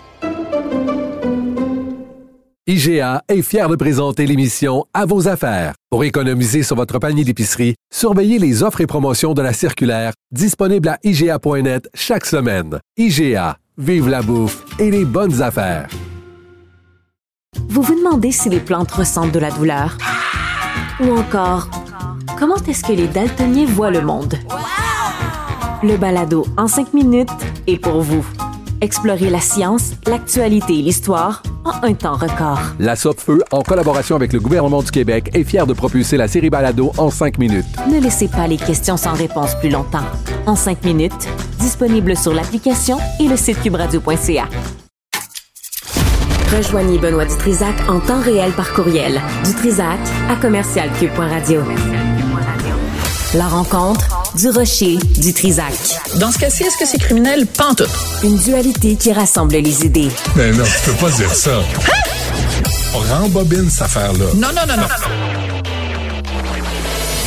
Prends soin de toi, là. Oui, Hein, tu me protèges. Je le sais. Compte toi-même. La rencontre du rocher du Trisac. Écoute, Benoît, quand Ouais. je parle. Sophie, bonjour. Bonjour, Benoît. Je sais même pas si. Je, je sais même pas si tu as le droit de parler aujourd'hui. Pourquoi? Mais parce que t'es un homme, puis Ouais. on veut plus rien savoir de ça, des hommes. Qu'est-ce que c'est ça, cette affaire-là? C'est vrai, on va prendre notre trou. Ah, Ouais. taisez-vous, disparaissez, on va vous effacer. Hum, vous êtes. À quoi vous servez dans la société rien. québécoise? Rien, on a opprimé. Le a- reconnais-tu ton, ton privilège? Ouais, ouais, blanc. Blanc, Homme, ton homme. privilège blanc, ton privilège homme, ton privilège, sais. le fait que t'es enceinte. Tais-toi donc. Je- J'ai rien dit. Tais-toi donc. C'est beau. Laisse la parole à une femme. Ce que je fais. Bon. Mais dis-le, par exemple, parce que Fallait- Alors, La- le Conseil des arts et des lettres du. Québec. Je ça, capote. As-tu déjà fait une demande, là? Jamais. Non? Non. C'est de la bureaucratie. Ah. Bureaucratie et des, des tinamis Les tin- qui sont sur des Ah, jurés oui. et qui se Et donnent qui se des... donnent des petits cadeaux entre eux. Écoute. La clique. maisons. La clique. La Ouais. calque. La clique de la calque. La clique de la calque. Et tu vois comme euh, c'est la clique de la claque, de la claque, de la claque, il va lui donner la claque, claque, claque. Tu vas-tu te mettre à danser? ah ouais, donc. C'est Noël. C'est quasiment Noël. Ah ouais, donc. Alors, le Conseil des arts et des lettres du Québec euh, a remis, comme, euh, comme chaque année, les prix découvertes de l'année. Donc, ça, c'est pas rien, ça vient quand même avec une bourse de 10 000 Et en plus, tu as le droit... un portrait réalisé par la Fabrique culturelle. Un portrait. Un portrait de Ah, on toi. va savoir d'où tu viens. Puis, non, mais euh, tu sais, un petit, comme un ouais, petit ouais, clip, une petite vidéo de Ah, toi. C'est bon, ça. La Fabrique culturelle numérique de Télé-Québec. Ben oui. Tu sais, qui, tout le monde rêve le matin en se levant de dire, moi, j'aimerais ça. Je vais avoir la consécration le jour où la Fabrique culturelle numérique de Télé-Québec va faire un portrait de moi. Donc, Ouais. alors, mais c'est très sérieux. Donc, la CAL qui nous envoie un communiqué pour dire, donc, le Conseil des arts et des lettres du Québec, voici les artistes de l'année. Et ce qui est intéressant, c'est qu'il y a un artiste dans chacune des régions administratives du Québec. Mais la un- relève, euh, Non, mais la Sophie, c'est relève. important, là. Oui, oui. Alors, bon, euh, donc, je l'ai fait imprimer. À quoi ressemble la Je relève? l'ai fait imprimer Oui. parce que, tu sais, il y en a comme 1, 2, 3, 4, 5, 6, 7, 8. Écoute, il y en a comme une 17, 18, là. Et en fait, sais-tu quoi? Il y a Mm. quelque chose qui manque. Je sais pas c'est quoi. Ah, c'est une femme, une femme, une femme, une femme. une femme. Ah, ben, je le sais. Il y a un gars. Il y a Ben un ouais, gars. On n'a pas de talent. Alors, 4 plus 4, ça fait 8, 12, 16, 18. Il y a un récipiendaire sur 18. Alors, je dis pas qu'ils se sont levés un matin en disant on s'en crise des gars. C'est pas ça que je dis. C'est pas ça que je dis. Qu'est-ce que tu dis? Ce que je dis, c'est il y a manifestement peut-être ce qu'on appelle dans, ce, dans cette langue un biais cognitif. Hein? Les gens n'arrêtent pas de nous dire vous avez des privilèges, vous avez Ouais. des biais cognitifs, vous avez des trucs, machin. Peut-être une discrimination systémique, peut-être. Envers les hommes. Ben, envers les hommes. Au Conseil Parce des que- arts et des lettres parce que, ben, c'est que c'est que des gens formidables, que ça, de l'Abitibi-Témiscamingue à la Gaspésie, en passant par les îles de la Madeleine, c'est quand même assez particulier. Et il vient d'où, l'homme, euh, là-dedans? Alors l'homme, parce qu'il a quand même un nom, attends que je le retrouve. Alors, il s'appelle, on va lui rendre hommage. Moi, Je suis pas, oui. on lui remet la médaille Ouais. euh, du rocher du Trisac. Qu'est-ce que t'en penses? Ben? Oui, on aurait mis, en d'autres circonstances, on aurait mis de la musique là-dessus, mais ça a l'air Mais là, on n'a plus le droit de mettre de la musique. Alors, justement, il est musicien lui-même. Pierre-Alexandre Saint-Yves vient de Lanaudière. C'est un artiste dynamique, polyvalent, Bon. multi-instrumentiste, interprète, concepteur, vidéaste, Mm. une approche novatrice. Ben, félicitations, monsieur, Mm. parce que malgré vos, vos- votre appareil génital, vous, avez- vous êtes mérité cette année 10 000 doit être bon en de la part. Il doit être bon parce que, tu sais, C'est comme, euh, il est capable d'accoter 17 femmes. Mais regarde comment on est. Il y en a 18, là. Ouais. On parle du gars. Tu vois-tu comment on est On conditionné? notre- on est effrayant. C'est épouvantable. On était, toi puis moi là, je sais même pas lequel est le pire des deux. Je pense qu'on s'équivaut. Sais, on tombe tellement bas qu'on on, on, Ah on se- c'est le- fond la, du baril. La déchéance du rocher du Trisac. Ouais, ouais, c'est du du du, Ouais, du La- Risac. La, noble- la noblesse française. Ah, c'était cœur. Je le sais, je on le est sais. on est vraiment effrayant. Alors, on parle du gars sur 18 femmes. Vraiment. alors, alors, alors, donc, moi, c'est parce qu'on nous rabat les lui, il doit, oreilles. il doit être là pour, pour des quotas. Ils ont dû dire, on peut pas en donner 18 On sur peut 18. pas quand même donner 18 on va, sur on va en 18. trouver un dans le lot. On va en trouver un qui est Qui quand même pas talent. si mal, Ouais. qui est quand même pas si mal que ça, Euh, parce que tout le reste, alors évidemment, bon, il y a, il y a toutes sortes, j'imagine, d'autres critères, mais donc, alors, félicitations aux euh, 17 représentantes féminines qui, cette année, se sont méritées le prix vraiment de l'excellence Ouais. partout aux quatre coins du Québec Ouais. euh, dans la. dans- euh, je veux juste signaler aussi, les petits amis, ça, c'est encore une fois comme hier, quelqu'un, un membre du public, euh, quelqu'un qui m'écoute à Cube Radio, qui m'entend, euh, euh, qui, qui, qui me lit dans le Journal de Montréal, Journal de Québec, qui m'a envoyé ça bon. en disant Moi, je suis un gars, puis je commence à être cœuré de ce genre euh, d'affaires-là. Hmm. Ouais. Alors, euh, donc, hier, c'est que quelqu'un qui m'écrivait à propos d'une autre affaire. Écrivez-nous, écrivez-nous. bon, parce que c'est la preuve qu'on n'est pas tout seul. On ne crie pas dans le désert. Il y a des gens qui sont dégoûtés de ça. Il y a des gens qui en peuvent plus, qui, qui trouvent qu'à un moment donné, ça va faire? Je savais pas que euh, c'était des jurys composés de membres de Québec solidaire au Conseil des arts et des lettres du Québec. Non, parce qu'au moins, ils réclameraient la parité. Mais là, hey, où la parité? C'est même pas la parité. Ouais. C'est 17 contre 1. Mais ça y va par, par talent. C'est juste des gars qui n'ont pas de talent au Québec, c'est tout. Est-ce que tu as vu Testament? Non. Ah, il faut que tu ailles voir Testament, Benoît. Je vais Va dire, voir je vais te dire Testament. pourquoi euh, après, après la pause. OK. Mais alors, avant d'aller à la pause, permets-moi juste, parce que euh, euh, il- de- le film de Denis Arcand, à un moment donné, il y a une remise des prix. Et ce ne sont que des femmes, des femmes, Ah oui. des femmes, des femmes, des femmes. Et le seul personnage masculin qui reçoit un prix, c'est le personnage de Rémi Girard. Il se fait tasser de côté à un moment donné, après la remise des prix, euh, du, justement du Conseil des arts du Québec. Il y a quelqu'un de Télé-Québec qui fait une entrevue, puis on lui dit, ben, on va faire une entrevue juste avec les femmes, vous allez-vous-en. Et il s'est trouvé certaines personnes pour dire, ah, ben, il exagère. C'est une caricature, le film de Mm, Denis. Arcand. Ce n'est pas une caricature, c'est la réalité au Québec en 2023. C'est exactement ce que dit Denis Arcand dans, sa, dans son film. Très bien. Sophie, merci. Merci. Pendant que votre attention est centrée sur vos urgences du matin, vos réunions d'affaires du midi, votre retour à la maison ou votre emploi du soir, celle de Desjardins Entreprises est centrée sur plus de 400 000 entreprises à toute heure du jour. Grâce à notre connaissance des secteurs d'activité et à notre accompagnement spécialisé, nous aidons les entrepreneurs à relever chaque défi pour qu'ils puissent rester centrés sur ce qui compte, le développement de leur entreprise. IGA est fier de présenter l'émission À vos affaires. Pour économiser sur votre panier d'épicerie, surveillez les offres et promotions de la circulaire disponible à IGA.net chaque semaine. IGA, vive la bouffe et les bonnes affaires. Vous vous demandez si les plantes ressentent de la douleur? Ou encore, comment est-ce que les daltoniens voient le monde? Le balado en cinq minutes est pour vous. Explorez la science, l'actualité et l'histoire en un temps record. La Feu, en collaboration avec le gouvernement du Québec, est fière de propulser la série Balado en cinq minutes. Ne laissez pas les questions sans réponse plus longtemps. En cinq minutes, disponible sur l'application et le site cubradio.ca.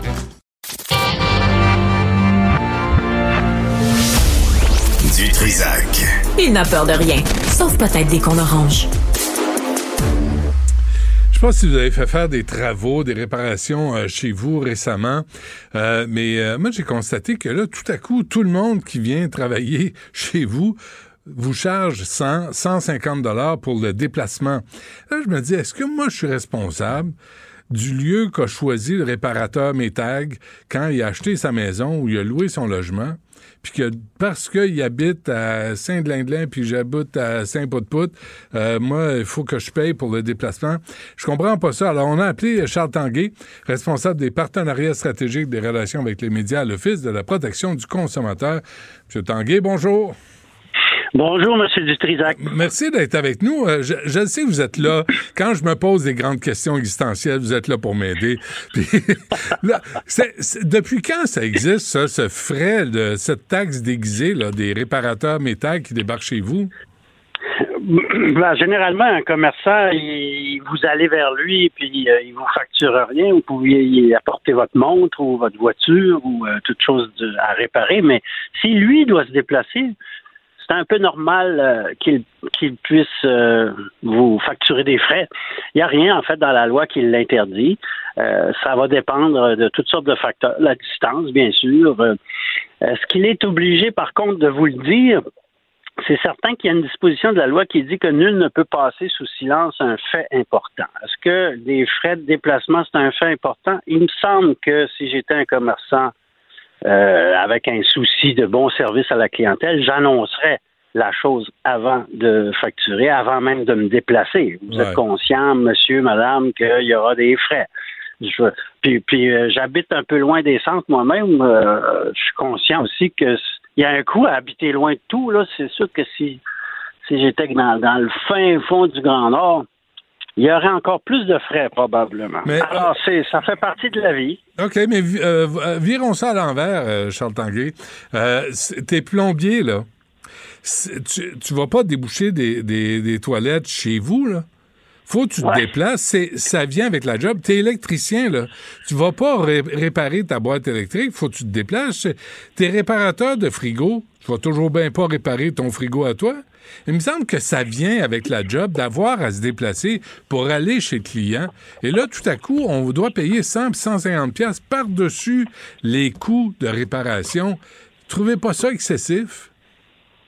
Oui, ben il y y a une autre disposition de la loi, l'article 8 de la loi sur la protection du consommateur, ça dit que le consommateur peut demander la nullité du contrat ou la réduction de ses obligations s'il y a une disproportion entre les prestations respectives des parties est tellement considérable que ça équivaut à de l'exploitation du consommateur ou que l'obligation du consommateur est jugée excessive, abusive ou exorbitante. Alors là, tout est une question de dosage, évi- évidemment.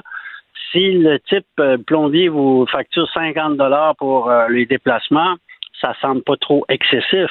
Mais si c'était 500 dollars, là, probablement que ce serait jugé abusif, Mais- exorbitant, et que là, il y aurait un recours pour le consommateur de contester pareil frais.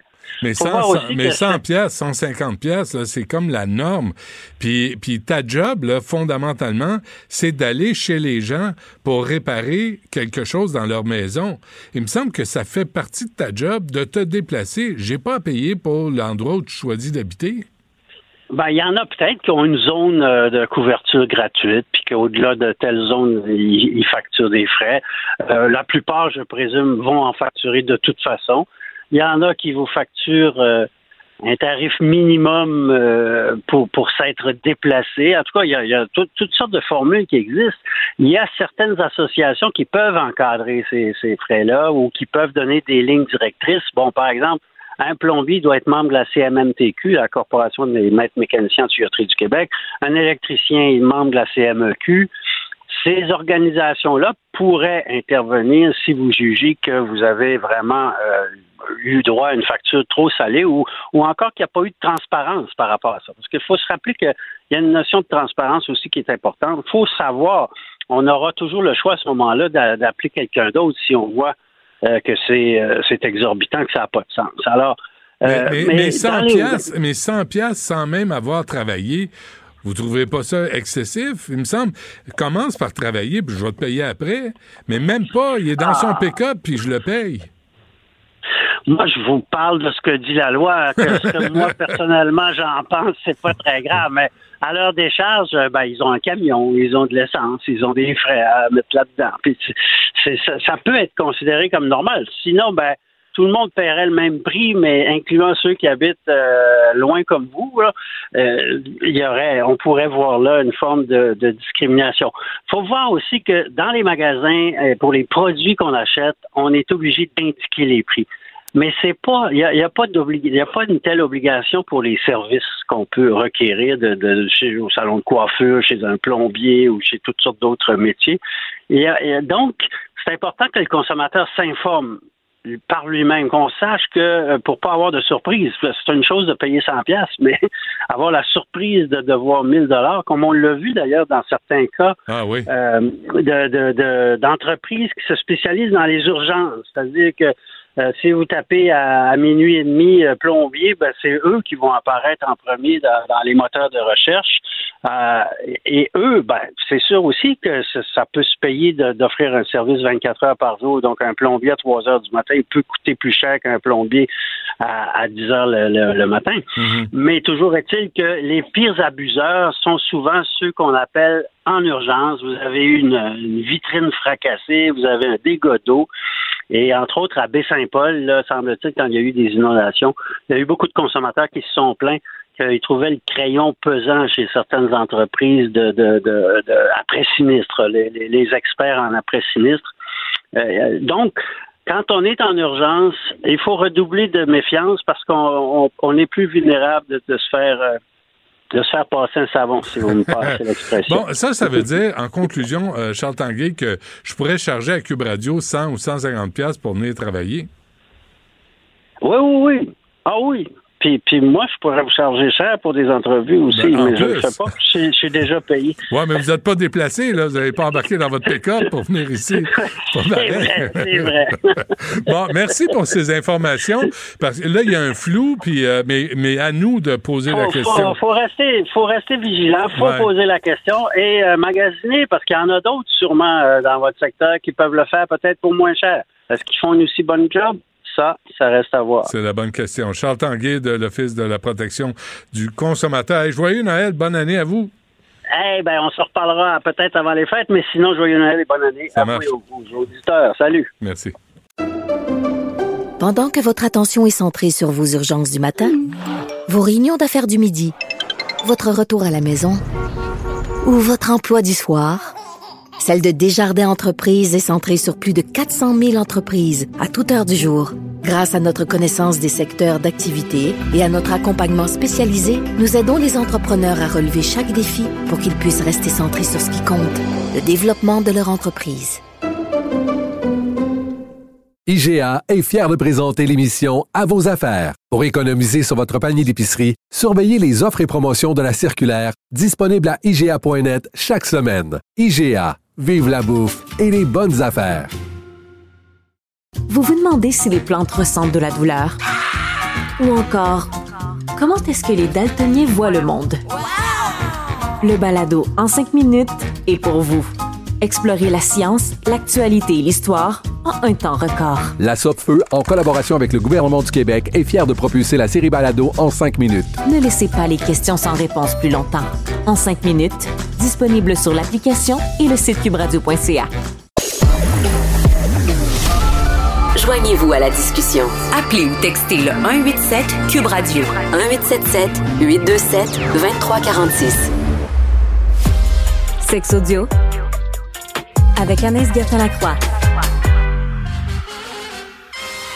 Anaïs, bonjour. Allô, Benoît. Qu'est-ce qui arrive avec les bons vieux motels cheap, là, avec euh, les matelas défoncés et les draps douteux? Les euh, Bibles aussi dans le tiroir. Y a-t-il encore des Bibles? Je pense que c'est fini, hein, ça? Ça fait longtemps Il y en que je a encore? Je peux pas te dire. Ça fait longtemps aussi, je te dirais que je suis pas allée dans un motel. Même les hôtels, c'est le même pas mal, toujours à Québec. Puis je me rends compte que euh, c'est très différent des hôtels que je vais te parler aujourd'hui. Donc, Ouais. il y a vraiment un tourisme où euh, des hôtels mettent de l'avant, Benoît, la sexualité, OK? Et, euh, tu sais, on a tous déjà oublié une brosse à dents. Puis là, tu dis, ah, je vais aller en bas du magasin me chercher une brosse à dents. Mais là, c'est autre chose que tu peux te procurer dans ces, dans ces hôtels-là.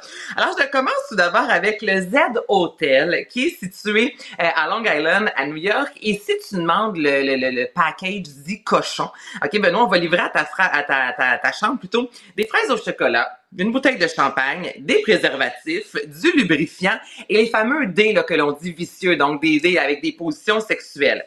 On peut aussi demander un kit de fétiche. Donc là, on nous met, on nous, on nous remet plutôt des sous-vêtements comestibles, euh, un, un tissu pour se bander les yeux, des plumes pour se chatouiller. Donc, il y a moyen d'avoir pas mal de fun dans cet hôtel-là. Donc, ça, c'est à New York. Un autre maintenant, parce qu'il y en a Excuse- sans doute qui disent, ben moi, Excuse-moi. Anaïs, mais euh, tu connais-tu beaucoup de femmes qui aiment ça se faire chatouiller? Ben là, avec la plume, là, on n'est pas dans le gros chatouillage Ah, d'un. Ouais, là. ouais, pour faire vomir. louches, là. OK, ah, OK. C'est de- juste des petits frissons. Pour faire vomir. Non, mais il y, y en a qui ne tolèrent pas de se faire chatouiller, puis j'en connais plusieurs comme ça, moi. C'est pas un sentiment Ben- très agréable, mais je comprends ce que tu veux dire. Chatouiller avec une, avec une plume, c'est pas- c'est comme un petit Oui, là, frisson. c'est vraiment dans la délicatesse des petits frissons. Là, là je Oui. en train de... C'est pas le, mon, non, mon, mon oncle à Noël qui va, me, tu sais, qui Ouais. va vouloir me chatouiller parce qu'il sait que j'aille ça, puis il a le droit ça. de le faire parce qu'on se connaît, on s'aime beaucoup, mais tu comprends, on n'est pas dans ce genre de chatouillage. Mais il pousse sa Là, loque. je te mets dans Jamaïque, Benoît. non, non, on est... Tout est bien correct. On n'est pas, je suis pas en train du tout de, de, de dévoiler quelque chose. Non, non, Ça- mais ça- tu peux, tu peux lui donner. Tu peux lui donner facilement un coup de coude sur le nez, par exemple. là. Tu sais, s'il- prend. Bon, mais je me, non, mais moi, c'est directement dans le chest, là. Ah, ça va comme ça, tu me chatouilles, je te frappe. T'es mauvaise. bon, vas-y, continue. Ah, mais le coude, il part tout seul. Ah, je le sais. pas quand on se fait chatouiller. Quand... C'est ton instinct Voilà. de survie. Bon. Exactement, là, c'est pas de ma faute. OK, là, je te mets dans Jamaïque. Benoît, pour les gens qui se disent, ben moi, j'aimerais ça pouvoir être tout nu. 24 heures sur 24, l'hédonisme 2 en Jamaïque est euh, un hôtel où la grande majorité des gens euh, sont nus euh, durant la semaine de leur euh, semaine de plaisance et le porno est gratuit. Donc, dans ta chambre, il y a une télévision, tu tout le type de porno inimaginable et tu ne débourses pas une scène. Au-dessus des lits également, on a ajouté une panoplie de miroirs et il y a une salle de jeu nocturne, mais là, c'est pas la salle de jeu comme dans les clubs med où on envoie les enfants. Dans cette salle de il y a plein de lits tout d'abord euh, à l'extérieur qui sont ori- orientés vers euh, le- le- les étoiles, donc pour avoir des rapports sexuels à l'extérieur. Il y a également des balançoires sexuelles, une variété de jeux, de jeux sexuels et une grosse cage. Donc ça, c'est une salle de Une jeu cage. pour adultes. Une cage. Qui Une passe, cage. qui passe la en lingette Finlande, là-dedans? Ben, on se rappellera que je suis déjà allée à l'orage et c'était très propre. Il y a toujours des lingettes en- un peu partout. Il y a du désinfectant. Il y a quelqu'un qui fait le ménage constamment. Donc, du moins, l'endroit que j'ai vu, j'en ai juste vu un. Là. J'ai pas une grande carrière, je te dirais, de bord d'échangistes, mais celui que je suis allée visiter pour le travail, j'ai trouvé ça relativement propre. Donc, j'imagine que là-bas, il y a une préposée à la cage. Très bien, merci. Là, je t'emmène en Thaïlande, l'hôtel Penthouse, OK? Ça, dans toutes les chambres, Benoît, des balançoires sexuels, des pôles pour euh, faire du fameux pole dancing. Euh, encore là, il y a de la de, la pornographie, mais là, oui, dans les chambres, mais également dans les corridors, un peu partout, là, c'est de la pornographie, avec encore là des jouets sexuels. Donc, on voit quand même, il y a un dénominateur commun, jouets sexuels, pornographie. Euh, les cages, les cages reviennent régulièrement. Le Hard Rock Hotel et Casino à Las Vegas, c'est des dizaines de milliers de dollars. Ok, il y a une suite, Benoît, avec un gros X sur le mur euh, en bois, donc quelqu'un qui désire se faire attacher. Euh, c'est là que ça se passe, avec encore là une euh, cage, mais c'est la plus grosse cage qu'on peut retrouver dans une chambre d'hôtel là, pour euh, des jeux sexuels. Donc euh, une grosse grosse cage en forme de cage d'oiseau. Et là, tu peux avoir des fouets également. Donc c'est l'endroit par excellence pour avoir du plaisir. Donc c'est incroyable. Je te dis, là, j'en cherchais tantôt là, puis c'était par dizaines des hôtels comme Ah, ça oui. où euh, il y a de tout pour avoir bien, bien du fun. Euh, Tu, tu cherches euh, des activités pour le temps des fêtes ou? Ben, non, mais tu vois, je m'en vais à Vegas. puis Ah, Honnêtement, j'ai j'ai vraiment pas euh, plusieurs milliers de dollars à débourser là-dessus. Mais encore là, tu sais, puis tout, c'est quoi, tu- vivons notre sexualité. Même Ben oui. si t'arrives à l'hôtel, puis, tu sais, tout le monde sait que quand tu demandes la suite, exemple, au Penthouse, euh, 3000 quelque chose, tout le monde sait ce que tu t'en vas faire dans cette suite-là. Hmm. Ça doit jaser derrière le comptoir, Benoît, là. Ça doit, puis il doit y avoir des caméras pour suivre, euh, tu sais, euh, si, si tu vas salir le mobilier. Mais non, il n'y a pas de caméra dans les chambres, ça serait bien debout. Je sais pas. Non. hein. Tu penses pas? Là, j'espère que tu as pris des notes là, pour, Oui, euh, pour Jean- tes prochaines vacances. Je- J'ai tout enregistré ça. Tu, veux, tu veux parler de vulve? De vulve. Euh, Sachin Maïti, Benoît, est un gynécologue euh, britannique qui a pris la parole récemment dans les médias disant que, selon lui, euh, il faut parler à sa vulve. Il n'a pas parlé pour le pénis, mais il a vraiment dit que la vulve, c'est un organe. Écoute, là, c'est pas moi, je suis pas en train de, de prôner le parlage de vulve, là. Je suis en train de dire, je sais pas si ça se dit comme phrase. Mais lui dit qu'évidemment, la vulve, c'est un organe, on le sait, et que euh, pour être heureux, on devrait toujours être dans le positif, OK? Et là, euh, on se regarde dans le miroir, on a tendance, exemple, à se parler si on veut être dans le positif en se disant, passe une belle journée, ça va bien aller, t'es capable. Et un peu comme des plantes aussi, on dit souvent qu'on doit leur parler. Et lui, il dit qu'on devrait, le matin, entre autres, saluer notre vulve, euh, penser à elle. Donc, si on passe trop de temps assis dans une journée, se dire, elle a peut-être besoin de se dégourdir, donc elle allait prendre une marche, euh, exemple au bureau, pour dégourdir sa vulve. Euh, évidemment, ne pas porter, penser à son hygiène, mais lui, c'est vraiment de s'adresser Ouais. en lui souhaitant une bonne nuit, en lui souhaitant un bon, euh, un bon début de journée, et euh, ça nous aiderait à être heureux parce qu'une vulve heureuse, c'est une femme heureuse, et tout ça, c'est pas moi qui dis ça. Et pourquoi pas? Ben, pourquoi pas? Je, je me demandais ce que tu allais ajouter. C'était quoi ton complément d'information? J'en ai, j'en ai pas, mais, euh, mais pourquoi pas? Tu sais, si euh, ça rend la Ben, personne- pourquoi pas? Ça rend la femme heureuse, pourquoi pas? Écoute, dans ton petit, euh, dans notre rituel matinal avant de se coucher, pourquoi pas, là, quand on est dans le, euh, on a envie de remercier euh, tout et de, dans la gratitude, ce serait aussi de penser à sa vulve. Mais je vais t'avouer que c'est quand même la première fois que je, je lisais, puis je, je fais beaucoup de recherches hein, sur la sexualité, mais ça, ce titre-là, Hmm. euh, parler à sa vulve, m'a m'a interpellé, Benoît. C'est bon. Euh, moi aussi, euh, d'ailleurs, en passant. Je trouve ça intéressant. Merci Anaïs. Euh, on se reparle demain. Salut. Il y a Yasmine Abdel-Fadel qui suit à l'instant. Cube Radio.